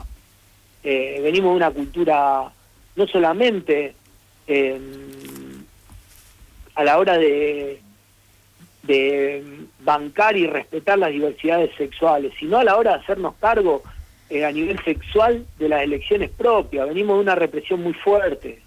Los que tenemos mi edad eh, fuimos criados en la sexualidad post dictadura, con una represión física tremenda. Imagínate si no podíamos dimensionar nuestra sexualidad, si le podíamos hacer lugar a, a una sexualidad eh, novedosa para nosotros o algo que no, que, que no estuviese en, cons- en consonancia con nuestro deseo. Eh, yo creo que eh, la homofobia no solamente desnuda un- una intolerancia, sino lo que desnuda es una falta de dimensión propia de la sexualidad. Yo creo que estamos a distancias enormes de poder comprender a otro porque todavía ni arrancamos a comprendernos y a, tener una conexión mucho más íntima y saludable con nosotros mismos. Sí, sí, totalmente. Bueno, justamente esto que me, que me estás diciendo ahora, que nos estás diciendo ahora, mejor dicho, eh, es un poco correrse el discurso hegemónico, ¿no? Y yo creo que si bien vos me decís que tenés miedos, como creo que tenemos todos acá, eh, lo importante es enfrentarlos, ¿no? Y, justamente plantear conflictos y, y, eh, criticar y, y cuestionar al mensaje que impone el sistema, que impone el statu quo, es un poco enfrentar e- esos miedos, ¿no? Eh, por eso yo te decía, obviamente, yo no, no, no voy a, a ponerme en contra de lo que vos sentís sobre vos mismo, digo, justamente, ¿no? Lo, lo que decías vos, cada uno No va a todavía... discutir con, conmigo. Claro, ta- sobre ta- mí. es, es claro, es, es algo medio raro. Digo, cada uno tiene su, su autopercepción, pero, pero bueno, la verdad que nos encanta que, que hables de estas, de estas temáticas porque hoy en día hay muy poca gente, si bien hay un poco de crecimiento, ¿no? Sali- salieron chicos como, no sé, el eh, Monito Vargas o este. el Nacho Bollino, hay, Claro, Juan Cruz Comar, Comar. digamos, exactamente. Hay un poco más de voces disidentes. Todavía, como bien decís vos, no se terminó de, de erradicar o de, o de cuestionar definitivamente, ¿no? Todo lo que está sucediendo en cuanto a los temas tabú que hay en el fútbol. Eh, lo que vos decís de la palabra puto es hoy en día que se escucha todavía en los estadios, cuando hay que, cuando, cuando digamos la hinchada eh, bardea a, a un equipo visitante, o mismo a otra hinchada visitante, o mismo en México que se, de a poco se está erradicando eso de que gritan puto cuando saca el arquero, ¿viste? Cuando van a sacar del arco grita todo el estadio Claro. puto, bueno, es una cosa de locos. Y todavía, digamos, se, se siga, se siga reproduciendo ese tipo de, de mensajes. Pero bueno, justamente a través de estas voces disidentes como la tuya, es donde podemos un poco encontrar un, hueco, ¿no? Para, para derrotar, para, para derrotar a esta a este sistema calamitoso, que por lo menos está en el deporte en particular y en el, y en el mundo en general.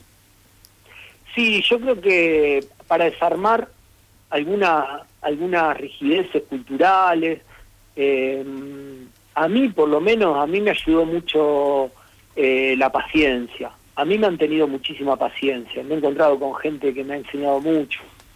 Hombres, mujeres, disidencias, eh, yo. Yo tuve la suerte de toparme en pelota de papel con Mónica Santino, quien para mí es una docente hermosa y, y yo he dicho burrada delante de ella. Y ella ha sabido cómo hacerle lugar a eso y con tiempo poder eh, tirarme una sugerencia o habilitarme otra data. Por otro lado, yo creo que no sé si somos pocos o han sido pocos los que han tirado un discurso eh, a contrapelo o previo a, poder hacer ese análisis creo que tendríamos que analizar cómo el grupo Clarín y un montón de multimedios que están recontra instalados, cada vez que hay un jugador que se planta desde un lugar disonante, lo fustigan y tratan de partirlo al medio. ¿Qué es lo que pasó con Comar? ¿Qué es lo que pasó con el Patón Guzmán? Cuando en, en pleno macrismo y a, a breve día de la desaparición de Santiago Maldonado, él, él llega a la Argentina para incorporarse a la selección con una remera que decía dónde está Santiago. El Patón fue separado de, de la lista eh, que iba a Rusia, terminó entrando por la ventana porque se lesionó un arquero y un montón de periodistas deportivos a la hora de hablar de los arqueros, quién podía atajar, ni lo nombraban como una tercera opción, siendo él parte de esos tres arqueros y teniendo él más pergamino que los otros arqueros. O sea, si uno mide campeonato por campeonato, él tenía más pergamino y más chapa que los otros arqueros y no era ni instalado en la discusión de quién podía ser titular su nombre. Entonces yo lo que sí siento que hay un temor, que el futbolista no es boludo, que siente que hay un nivel de agresión y agresividad cuando uno instala alguna eh, alguna polémica en- eh, eh, que, que va a contrapelo de esta cultura estúpida que está consolidada con el tiempo y, y uno al ver que se castiga, se fustiga o, o se lo lleva a niveles de detención a futbolista o a, o a cualquier compañero del escenario deportivo que ha planteado, eh, in- incluso esta compañera eh, que juega con la número 10 en la selección nacional, Sí, Estefanía eh, Banini. la Banini. Ujú. Cuando la Banini se plantó con un par de cosas, la corrieron de la selección. Entonces, lo que sí hay, hay un nivel de agresión muy grande. Entonces, lo que sí hay es una ausencia de un discurso alternativo, porque en realidad hay, una violencia muy grande desde un sector del poder que es muy poderoso. Entonces, yo atacaría ese sector de poder antes de decir que hay, hay pocos futbolistas que tienen una mirada distinta. Porque uno no termina de saber quién tiene una mirada distinta, porque en realidad no hay espacio para ejecutarlo. Sí, suprimen cualquier voz disidente, básicamente, ¿no? Claro, o de aparato última, de si la tirás, después te tenés que bancar un puentecito chino que te agarran a palazo durante un tiempo mediáticamente. Claro, totalmente. Kurt, vamos a ir a un pequeño corte, una pequeña tante. ¿Te quedás un poquito más con nosotros? Pero Que ¿cómo no acá- me voy a quedar si estoy chocho? Aparte somos Dale. 42 ya. Es, es espectacular. Tengo 10 personas más acá en la puerta de la radio que te quieren hacer un par de preguntas. Vamos. Después del corte la- las hacemos. dale. Acá los espero. Estamos por FM 88.7 Radio La Tribu, estamos con Kurt Lutman, es futbolista de Newell's y una Biblia, por lo menos en cuanto a, a- a voz disidente, ¿no? A lo que nos gusta aquí en Paremos la Pelota. Vamos a una pequeña tanda y ya volvemos. 88.7. En lugar de sentirnos mal, en lugar de no poder, en lugar de rendirse, en ese lugar, hacer aparecer lo imposible. La tribu, el sonido del deseo. Encendida.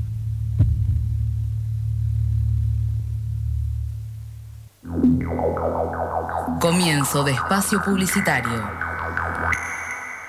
FM La Tribu Noticias, la agenda periodística de la tribu en línea. Noticias online. Una de nuestras consignas más fuertes, esperar también las voces de las mujeres y las identidades disidentes también, digamos, privadas de su libertad y que sus demandas históricos sean también tomados por los colectivos transfeministas. La felicidad más grande es que los senadores y las senadoras hemos logrado poner en cada una de sus bocas la palabra travesti. fmlatribu.com barra noticias. 15 67 10 37 58. El WhatsApp de la tribu. Mensajes de voz. Informaciones. Críticas. Elogios. Afirmaciones. Comentarios. Soná en la tribu. Soná en la tribu. 15 6710 3758. El WhatsApp de la tribu. Cesate ya. Cesate. Cesate ya. Censa a todas las personas que viven en tu hogar en censo.gov.ar y el día del censo solo tenés que mostrarle el comprobante a tu censista. Censo 2022. Reconocernos. INDEC, Argentina Presidencia. La Boca celebra alegremente el carnaval. Pelo Music Novedades presenta Volcando en sus calles una muchedumbre que ríe, canta y hace gala la inauguración. Los Pibitos, Penas, Penas, penas, las penas son pasajeras, como el agua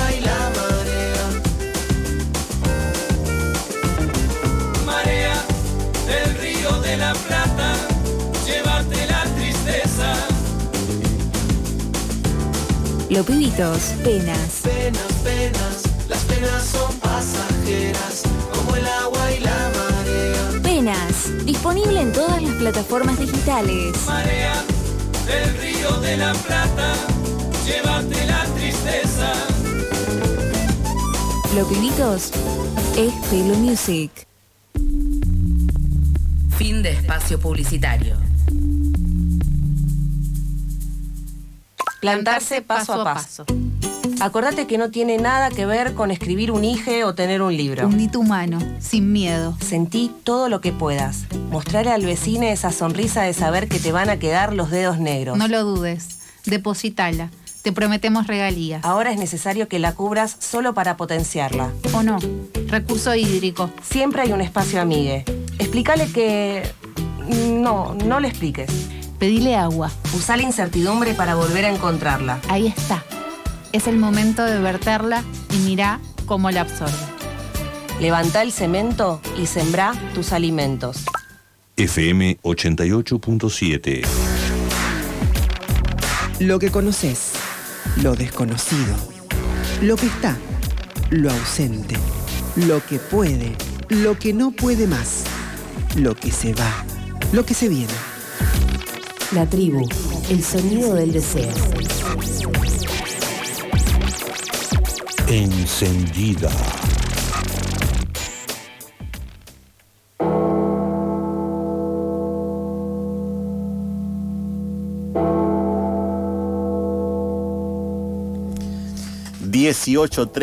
ocho minutos en toda la República Argentina. Último bloque de Paremos la Pelota. Estamos acá con Kurt Ludman, que eh, ya está, está esperando a la decimoquinta persona Sí, que le haga... es que voz diferente aparece Sí, ahora. sí, sí, sí, sí, está la expectativa. Eh, bueno, Lean, vos le ibas a preguntar algo. Yo le quería hacer una consulta sobre una noción que yo entiendo que Kurt representa enfáticamente de una excelente manera, que es la noción de poner el cuerpo, ¿no? Él quiero que nos comente un poco cuál es la, la metodología que él encontró como para poder distribuir su propio material y de paso que también que nos comente un poco eh, todo el si tiene algo en, vista que va- vas a salir dentro de pronto o que nos quiera comentar.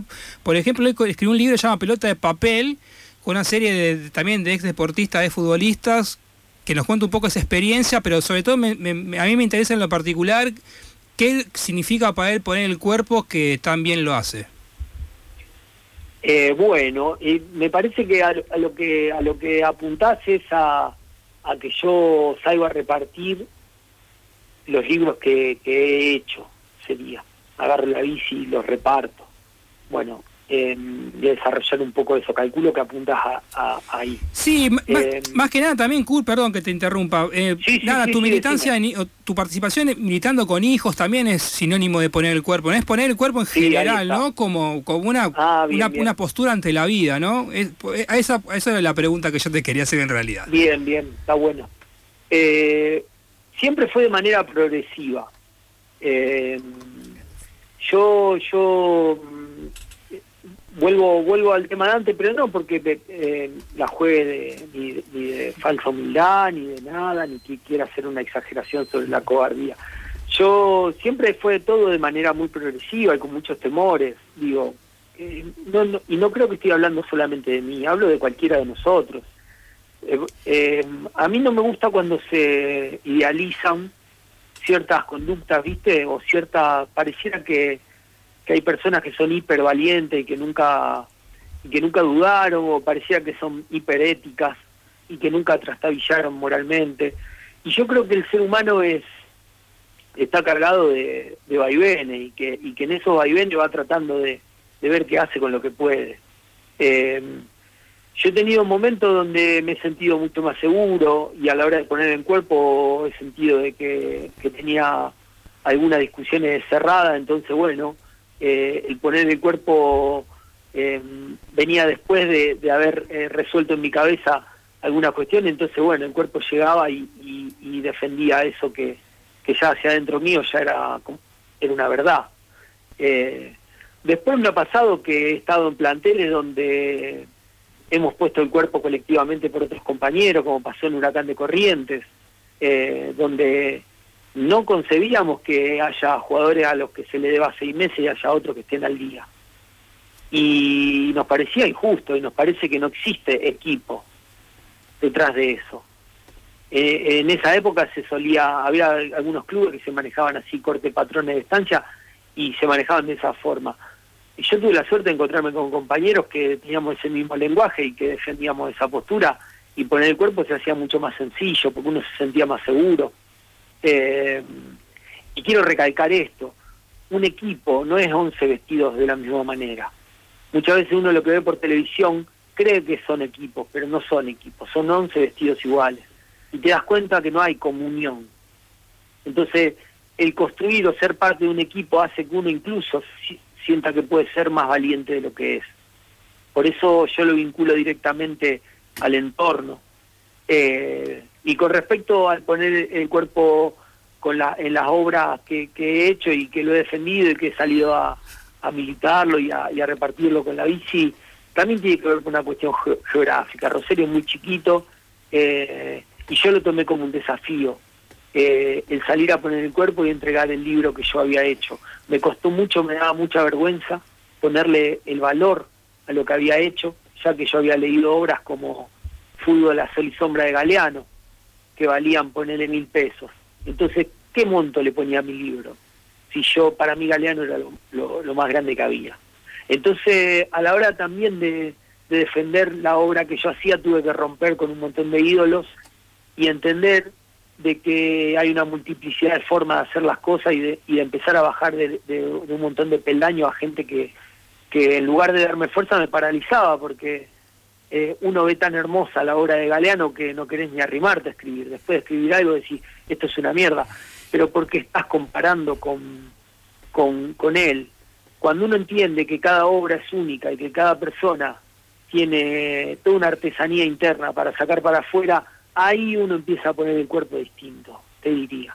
Y ahí donde aparece un poder personal que, que está piola, pero que primero tiene que eh, romper algunos ídolos. ¿Nos querés comentar un poco, Kurt, de qué va Pelota de Papel, el libro que escribiste, eh, conjunto a un par de compañeros, ¿no? De- sí, y compañera del Compañeras, deporte. sí, sí. Nació en el año 2017, ya salió el tercero. El tercero está hecho todo por mujeres. El primero y segundo es una multiplicidad de, de géneros y diversidades. Y son cuentos de fútbol eh, escritos por, por futbolistas eh, de distintos eh, lugares, de distintos países.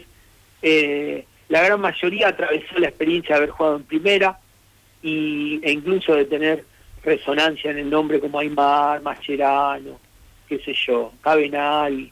Eh, como que también se apuntó a futbolistas que, tenían cierta resonancia, pero también que eso sea una, una herramienta, me imagino, eh, para los pibes y a la hora de- de tener a esos ídolos tan presentes, poder eh, también animarse a escribir como ellos, ¿no?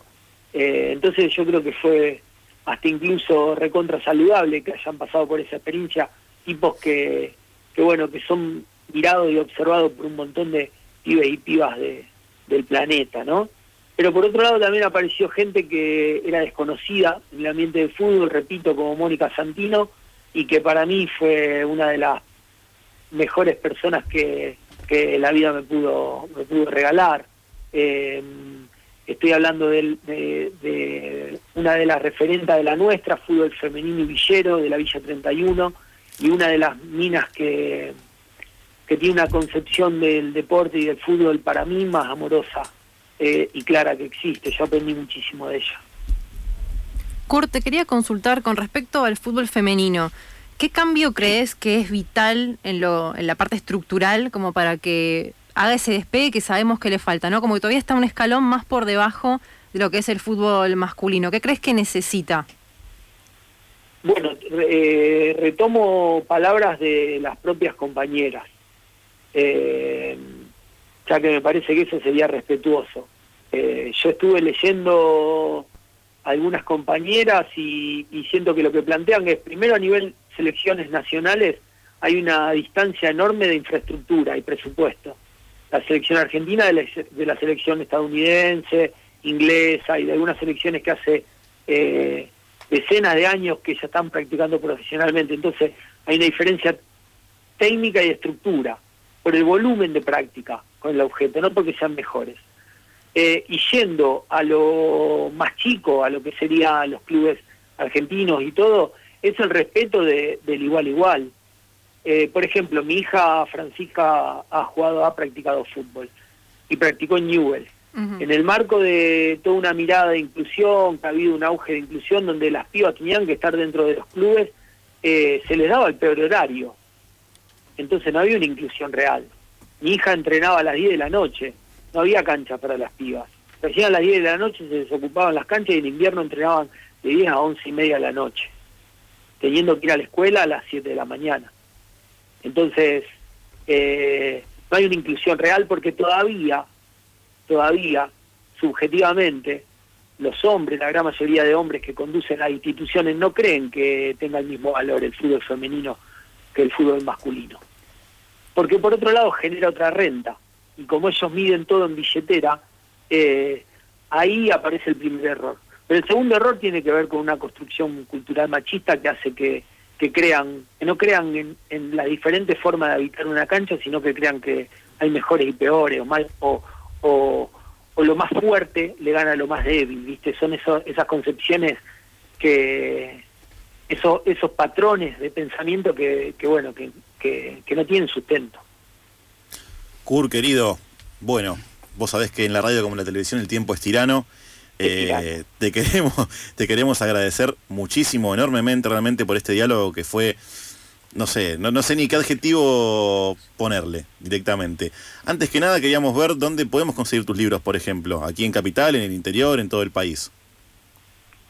Bueno, yo primero, antes que nada, les, les quiero agradecer, porque sentí que, que me trataron con un enorme respeto y, y no nos conocemos. Eh, y eso es un regalo enorme. Eh, y me dieron lugar a, que pueda poner la palabra, y eso es, en estos tiempos es, eh, es enorme. Así que antes que nada, eh, que ustedes hayan separado un pedazo de tiempo de, de un proyecto tan hermoso y vital para ustedes como es un programa de radio es un montón.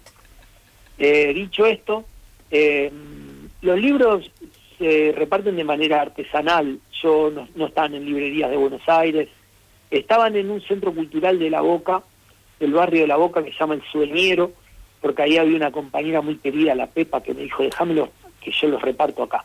O sea, todo lo que eh, se reparte de manera muy precaria y de boca en boca. Eso también tiene su mística. Por Así supuesto. que quien quiera se tiene que comunicar conmigo por, por las redes, por privado, y, y ahí lo enviamos por correo argentino. Eh, bueno, yo agradecerles eh, realmente el afecto. Eh, parece una gilada, pero no es una gilada. Y bueno, y estoy a, a disposición para, para seguirlo para cuando se les caiga algún invitado.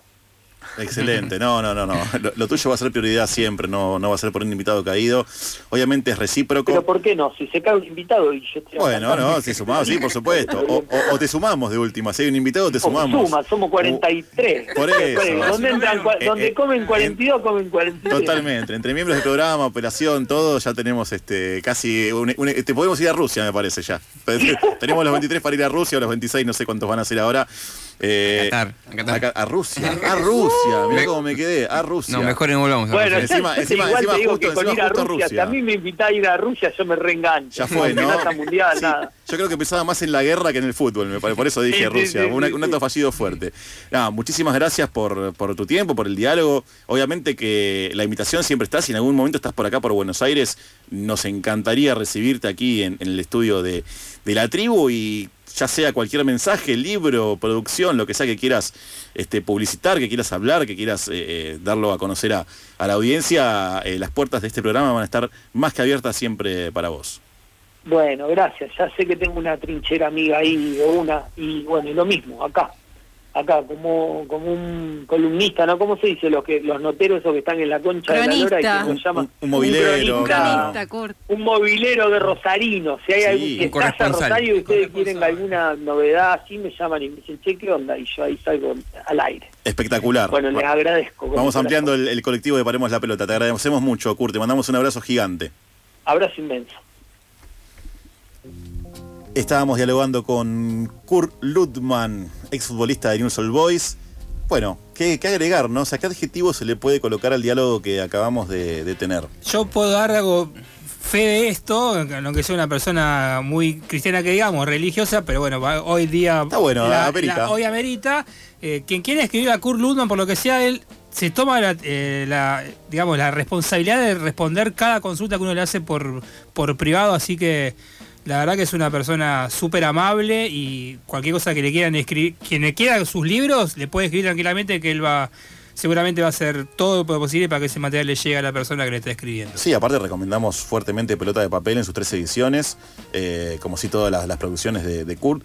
Y más que nada, eh, lo que proponemos también y, y lo que recomendamos es que lo sigan en las redes y que, y que aquellos, aquellos que, que busquen una- un mensaje diferente en el mundo del deporte, ¿no? que se corra de los lineamientos hegemónicos que siempre mencionamos, que se corra de la cuestión de- del exitismo y, y- de la mercantilización y del dinero, eh, y busque otra campana, busque una- un mensaje más cercano a, la cuestión lúdica, lo que hablamos siempre, al juego, eh, a la inclusión social, al deporte como herramienta de, transformación, que lo sigan a Kurt en las redes porque realmente su mensaje es, yo diría hoy en día, imprescindible dentro del universo del deporte. Si quieren saber, las obras de Kurt son El agua y el pez, Pelota de papel, que es la compilación de cuentos que mencionó Kurt, que escribió junto a otros deportistas, futbolistas y futbolistas también ahora, y Semillas para, para- perdón, Semillas para Barrietes es el, el último trabajo que tiene Kurt lanzado eh, oficialmente. Excelente. Antes de irnos, ¿tenés una o dos noticias ahí de actualidad como para subrayar rápidamente? Qué difícil seleccionar, ¿no? Eh, así brevemente. Algo que me pareció importante destacar, porque quizás es un deporte que no hablemos mucho, es que en el beach handball las kamikazes hicieron historia y ganaron el oro continental en, en Brasil. O sea, le ganaron a, a las campeonas del mundo, eh, así que es un súper triunfo. Y los chicos se consagraron subcampeones también al vencer a, a Brasil. Eh, deporte que, como les digo, no se habla mucho del, del, del beach handball, pero la verdad es que, que mueve, mueve pasiones. Ese que tuvimos la suerte de conocer en los, los juegos que se hicieron acá en Buenos Aires, ¿no? Los, eh, los, parameri- los Panamericanos del 2019 fueron? No fueron No, los de la Juventud. Olímpicos de la Juventud, Exactamente, exactamente. Sí, sí. Y después, eh, otro hito que también quería mencionar es que en el vóley femenino Boca se consagró campeón y conquistó su séptimo título. Acá es cuando Ale nos mete el tema tanana, tana, tanana, tana, el momento dale boca de No, pero claramente no lo quise hacer en modo termo Stanley. eh, la agregué yo, la agregué yo. Me hago cargo, me hago cargo. Pero también el vóley femenino es un deporte bastante bastardeado, que no le dan importancia, mueve mucha gente, es un esfuerzo enorme lo que entrenan esas chicas y me pareció que, que era digno de, de destacar. Sí, de hecho la final de vóley femenino eh, contó con la, eh, la bombonerita llena, full, y se vivieron. Va, yo vi las imágenes, videos, y estaba la hinchada, había hinchada, había bombos. El ambiente era espectacular realmente. Sí, sí, sí, por eso digo, mueve, mueve mucha gente. Quería agregar algo al vóley femenino. Eh, las chicas del vóley femenino de Vélez descendieron gracias a la inoperancia de la dirigencia actual de Vélez, que dejó en estado de abandono dicha, dicha práctica, dicho deporte. Así que ojalá vuelvan a invertir otra vez. Un club como Vélez tendría que invertir eh, en, lo que, en lo que les corresponde y, que otra vez vuelvan la- la- las, la- las integrantes de, de Vélez Volley, que vuelvan a tener eh, la, misma prioridad que tenían antes, que llevó a que el, el volley en Vélez haya sido campeón en el 2012 y formara varias jugadoras en la selección femenina de, de vóley, las Panteras. Las Panteras, claro. Y bueno, también quería agregarles una noticia de Qatar, que es que Noruega denuncia que siguen sin garantizar los derechos LGBTQ. Es algo que esto todavía se dice que está solucionado, pero no está solucionado, así que hay, hay una, una denuncia de la presidenta de la Federación Noruega de Fútbol, que es eh, Liz Klavnes, eh, que a finales de marzo hizo un llamado a Qatar para justamente respetar estos derechos humanos y reiteró el martes pasado que la seguridad de los aficionados, esto es algo realmente importante, y de los jugadores que integran esta comunidad eh, no está garantizada por el anfitrión. Así que esto es algo a tener en cuenta porque va a suceder en unos meses y no está bueno que todavía esté en veremos, ¿no? Bueno, por eso hay que hacerlo en Rusia de vuelta al Mundial, como decía recién, en el 2022. Tampoco Rusia, tampoco. pero no, bueno. no es el mejor territorio No, tampoco. Estamos ahí como... No, sí, a ver, eh, eh, es tremendo, digo, eh, es algo que ya lo sabíamos de antemano, ¿no? Yo creo que si va cualquier veedor internacional a Qatar se va a dar cuenta de que las condiciones laborales, por lo menos en la construcción de estadios y, de, la infraestructura para soportar la próxima Copa del Mundo, es muy precaria, eh, con mucha explotación. Yo no sé, a ver, eh, habría que leer, justamente Kurt, eh, nuestro, entrevistado, recomendó Fútbol de Sol a, a Sol y Sombra, y ahí dice, eh, en varias partes dice lo que pierden los países cuando hacen eh, Sí, lo que queda- los mundiales, lo que ¿no? queda después de- Lo que queda después del mundial, como eh, tierra arrasada, diría yo. Los Juegos Olímpicos también, ¿eh? Peor todavía. Sí. Atenas peor. el caso. Atenas es el caso paradigmático. Sydney también. Sydney, pero po- pongan, en, pongan Atenas post 2004, en, busquen en Google eh, instalaciones de, de los Juegos Olímpicos de Atenas 2004. Es, eh, no sé, la ruina, la ruina máxima. eh, es, es casi, digamos, es, es simbólico y, artístico y representativo, ¿no? O sea, hay estructuras de los cinco aros de los Juegos Olímpicos todas rotas, eh, pasto creció en las canchas, instalaciones abandonadas, una locura. La verdad que es una locura. Pero bueno, justamente por estas cosas que pasan es que nos gusta este programa, este espacio y nos gusta hablar con gente como Kurt. Y bueno, la idea justamente es crecer y seguir hablando con estas voces disidentes para consolidar esta visión crítica que tenemos sobre el deporte que cada vez está peor, perdón por el pesimismo, pero cada vez está peor, está todo cada vez más enfilado este, hacia, hacia el lucro y hacia, hacia la ganancia. Aquí seguiremos desde FM La Tribu o desde donde nos toque bancando la parada y, por lo menos ofreciendo lugar a quienes tengan una voz disidente y a la vez mostrando resistencia eh, ante los embates del statu quo que nos tiene de hijos hace, no sé, siglos de los siglos, ¿no? Eh, y después de esto, eh, cerramos con Internacional, ¿no? Después de este mensaje, eh, sí, se pone de pie Alexis. ya estamos llegando al final de este programa, de este hermoso programa, especial programa con invitados y todo. Eh, te deseamos una hermosa semana, un muy feliz fin de domingo pascual. Nos perseguimos el domingo que viene, por supuesto, como todos los domingos, aquí en FM 88.7 Radio La Tribu. Mi nombre es Micael Rico, esto es Paremos la Pelota y ustedes ya saben, la pelota a veces hay que pararla, pero siempre, siempre sigue rodando. Muy, pero muy buenas noches. We don't talk anymore. We don't talk anymore. We don't talk anymore like we used to do. We don't laugh anymore. What was all of it for? Ooh, we don't talk anymore like we used to do. I just heard you.